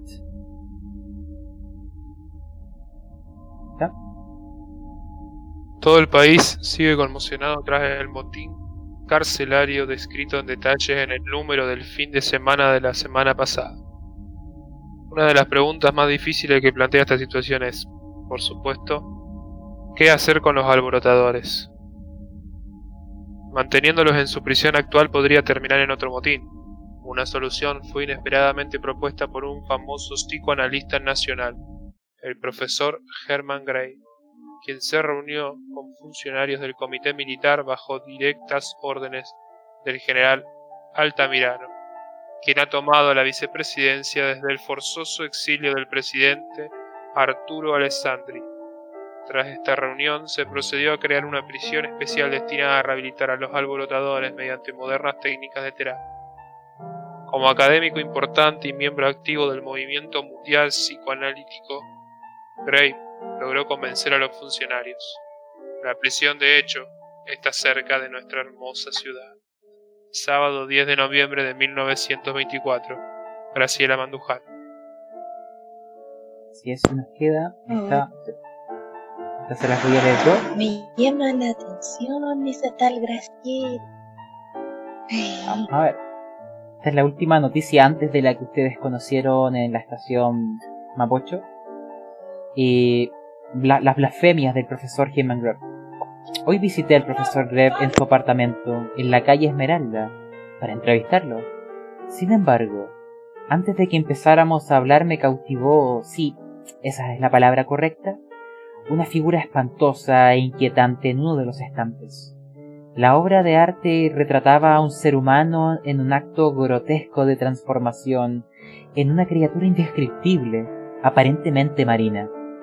El profesor notó la profunda impresión que esta figurilla me causó y me lo comentó con viles palabras, sosteniendo que esta humilde curiosidad es una representación primitiva de la más profunda verdad de nuestra especie, el mundo y Dios. Viendo que él estaba, de hecho, trastornado y en una actitud de burlona blasfemia, decidí cancelar la entrevista y les aconsejo, queridos lectores, que se olviden de este hombre y su investigación. Miércoles 13 de febrero de 1925, así poco más de un mes, Graciela Mandujano. La otra noticia, fechada en marzo, es lo que ocurrió en la prisión. Y algo que les comento que les llama la atención. La calle Esmeralda es donde se encuentran ustedes ahora mismo. Por lo tanto, este tal profesor tiene su hogar en este mismo vecindario. Con esa ya es tarde, ya claramente. Estas noticias que llegan a Robert y que después puede leer Victoria, quien se las traduce a Marina, comen. Eh, Norma ha preparado una carbonada. Hay también jugo y alcohol. Comen en silencio, con risas hipócritas y guardando la fachada. Norma y Jorge no hablan del tema y se dirigen escasas miradas.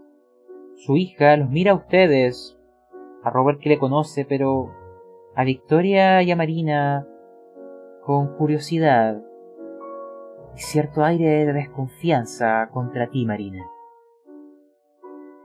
Durante la noche, cuando se retiran de comer y van a estas habitaciones que les han eh, otorgado, escuchan alborotos, escuchan dentro del vecindario gritos, en algún momento llega carabineros, ¿cierto? La policía a aplacar otra pelea callejera.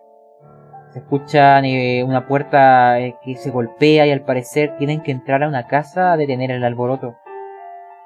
Esto que para ustedes es quizás una normalidad, ha sido algo frecuente en el último tiempo. Ustedes, después de aquellos alborotos que les impiden conciliar el sueño con rapidez, caen en un profundo y merecido descanso. Y aquí es donde va la tirada de poder. Los que han salvado la tirada de poder realmente tienen sueños plácidos y un descanso merecido. Pero Marina y Victoria, ustedes no. Ustedes sufrirán una pesadilla. En ambas se sienten de igual manera. Están en algún momento en el descampado, desnudas. Sus manos están llenas de sangre. Y a sus pies yacen los cuerpos de múltiples personas. Y ustedes sienten que fueron ustedes quienes propiciaron aquella masacre. Pero no sienten vergüenza, no sienten dolor, no sienten empatía. Lo único que sienten es un éxtasis por la violencia y un goce por lo cometido. En algún momento del sueño se observan a sí mismas, frente a frente. Las que actualmente observan quienes están soñando es alguien furioso, controlado por los instintos más primarios. Y a quien ven al frente, si esto fuera un psicoanálisis, es como la representación de su yo mesurado, controlado y domesticado por nuestros logros civilizatorios. Como si ustedes quisieran deshacerse de aquella máscara que los separa de las bestias, de aquel engaño que les impide conocer la verdad, se lanzan contra esa parte de sí mismas que no se defiende, cae del suelo y ustedes la golpean a sí mismas. Hay unas rocas en el lugar y las toman y empiezan a golpear el rostro hasta matar esa parte de sí, como si fuera una metáfora de algo que está ocurriendo en sus mentes, de un proceso que opera en el subconsciente. Ustedes se despiertan muy acaloradas. Notan que incluso mientras dormían, con sus manos sí estuvieron golpeando eh, la cama, tienen sangre en sus puños. Se hicieron daño mientras dormían, pero aquello no las despertó. Se sienten muy agitadas y desconcertadas. No descansaron adecuadamente. Se levantan mirando por la ventana mientras corre la cortina y su mirada instintivamente ve el vecindario, el que saben que hospeda a otro, a un hombre, que ya han visto sus... lo han visto en los periódicos. Y después su visión, y esto también va para Robert, porque escucha aquellos golpes, esos ruidos en las habitaciones de vuestras eh, conflictivas compañeras. Miran hacia la visión como si en aquella esquiva mirada,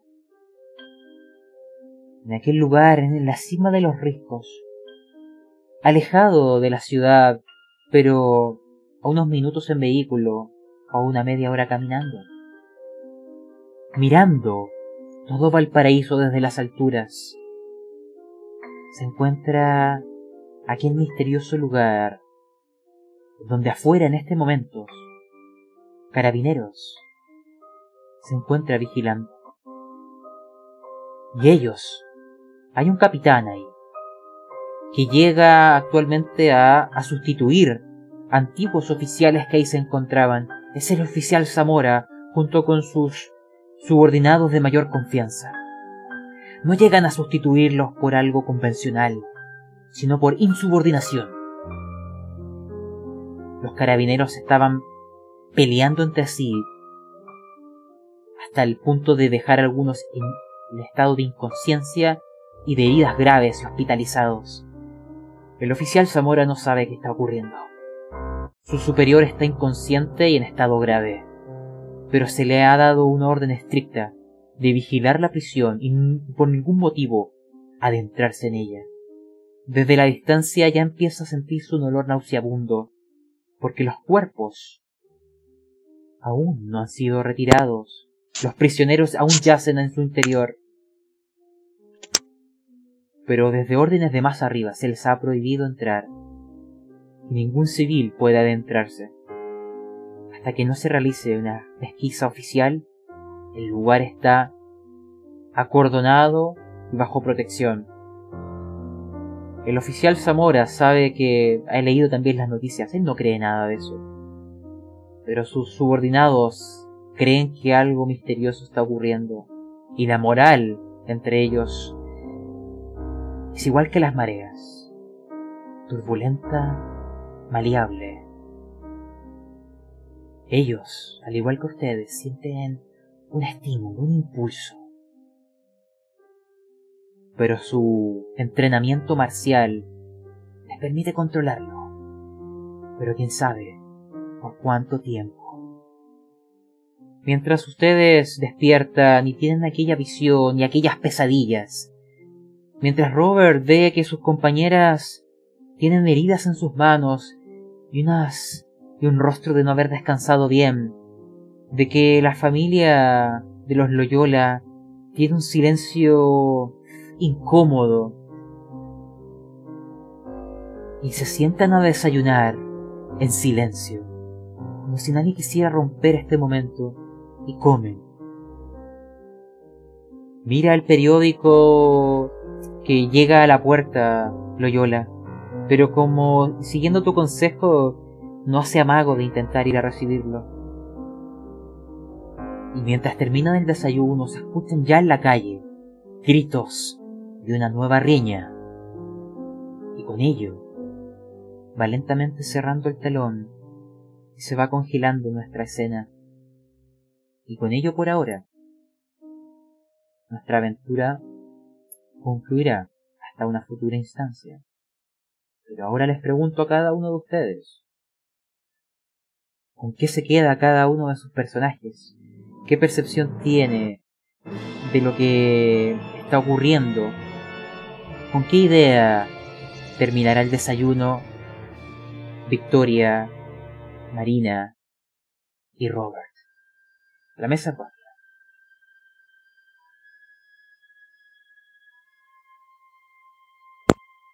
Eh, escucha. ¿Cómo? Eh, bueno, yo eh, me quedo con la sensación de que el sueño que tuve eh, quizás también haya tenido también el mismo Victoria, como sucedió, como sucedió hace tres meses atrás. Ah, ya. ¿Te recuerdas de no Shanghái? paro de mirarla. Sí. Ah. Y no, no paro de mirarla intentando eh, si, si ella también recuerda el sueño o, o quizás solamente estoy divagando, pero necesito una respuesta sobre ese sueño. Tú le puedes preguntar, pero algo que me faltó mencionar. Marina y Victoria, réstense un punto de cordura por aquello, por aquel sueño, esa pesadilla. Em, Victoria, te pregunto. Imaginémonos que eh, quiero saber si le confiesas a Marina que has compartido un sueño similar, te lo guardas. ¿Qué impresiones te quedan de esto, de lo que ha sucedido?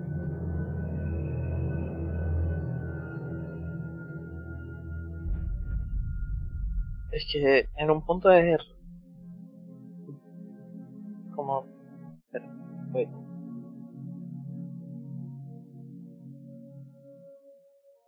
¿Cómo? Ah, y te, ha te has muteado, eh, Victoria, por si acaso. Sí, es que me vinieron a... Eh... Ah, sí, que el sueño me parece raro cierto punto de el momento en que me mato a mí. Pero lo otro ya no tan raro dentro de todo. Lo más raro ya que lo disfruté. Exageradamente. Y desde que llegamos a tu ciudad tengo ganas de entrar a esa cárcel para saber qué pasa allá adentro. De acuerdo. Y me quedó la duda de si le confiesas a Marina que compartiste el mismo sueño o no. Se te corta. Ah, que si le confiesas a Marina que compartiste el mismo sueño que ella. Le diría. Le diría, pero no se lo diría como compartiste el mismo sueño que yo. Sí le diría. Bueno, ya, ¿cuándo vas a contar? De acuerdo. Y Robert. ¿Qué es lo que piensa o con qué se queda su personaje? Bueno, mi personaje está analizando que las cosas están tomando un rumbo que él realmente no, no calculó. Siendo honesto, hay una parte de él como reportero que quiere desenma- eh, desenmarañar esto, qué es lo que está pasando. Eh, está muy, muy, muy tentado a ir a investigar a la reportera esta, Graciela, y al psicoanalista. Eh, su curiosidad no, la puede contener, pero al mismo tiempo está analizando cómo las caras demacradas de Julia y de Victoria y Marina lo están empezando a poner un poco incómodo, la verdad. De acuerdo. Imagínense que en aquel desayuno incómodo, con aún quizás más preguntas que respuestas, nuestra aventura concluirá ahí y se pausa la escena. Y por hoy llegaremos hasta aquí en nuestra aventura del ascenso de Rayleigh. Ya veremos qué es lo que descubren. Y si esa foto que se sacaron en el tren termina siendo la última vez que están todos juntos, el recuerdo, o el testimonio de vuestra primera aventura y del éxito de la misma. Eso lo descubriremos ya en otra oportunidad. Por ahora, chicos, eh, vamos a llegar hasta acá. y eso. No sé, en este caso, eh, creo que Robert no había jugado este juego. No sé qué le pareció. No, esta es la primera vez que, digamos, estoy jugando el juego, sería. Eh, la verdad, de por sí te digo que la, música me encanta. La música que estamos escuchando me parece increíble. Cierto. Esa es una, lista que tengo ahí como digo, juntando de canciones buenas. la verdad que está muy bueno. Estoy esperando realmente a que el juego. Eh, ¿Cómo avanza? Tengo. Tengo, digamos, una idea que me estoy armando en la cabeza de cómo puede ser lo que pase, digamos, el misterio, todo, pero quiero, quiero sorprenderme, quiero ver cómo evoluciona la historia. De acuerdo. Ahí veremos a dónde nos lleva. Estoy súper ansiosa. sí, además como le... esperar. Vamos a ver, porque por lo que entiendo les llamó la atención la periodista, el psicoanalista y la prisión. Ya veremos qué es lo que les depara aquello. Pero como les decía al comienzo, también este es el primer intento de traer este tipo de aventuras a, a, a Sudamérica, ¿cierto? Y, eh, y ver qué resulta. Ya que habitualmente estas aventuras están eh, ambientadas en Estados Unidos o en Europa. Entonces, em, voy a detener la grabación. A ver. Quedaríamos para otra oportunidad.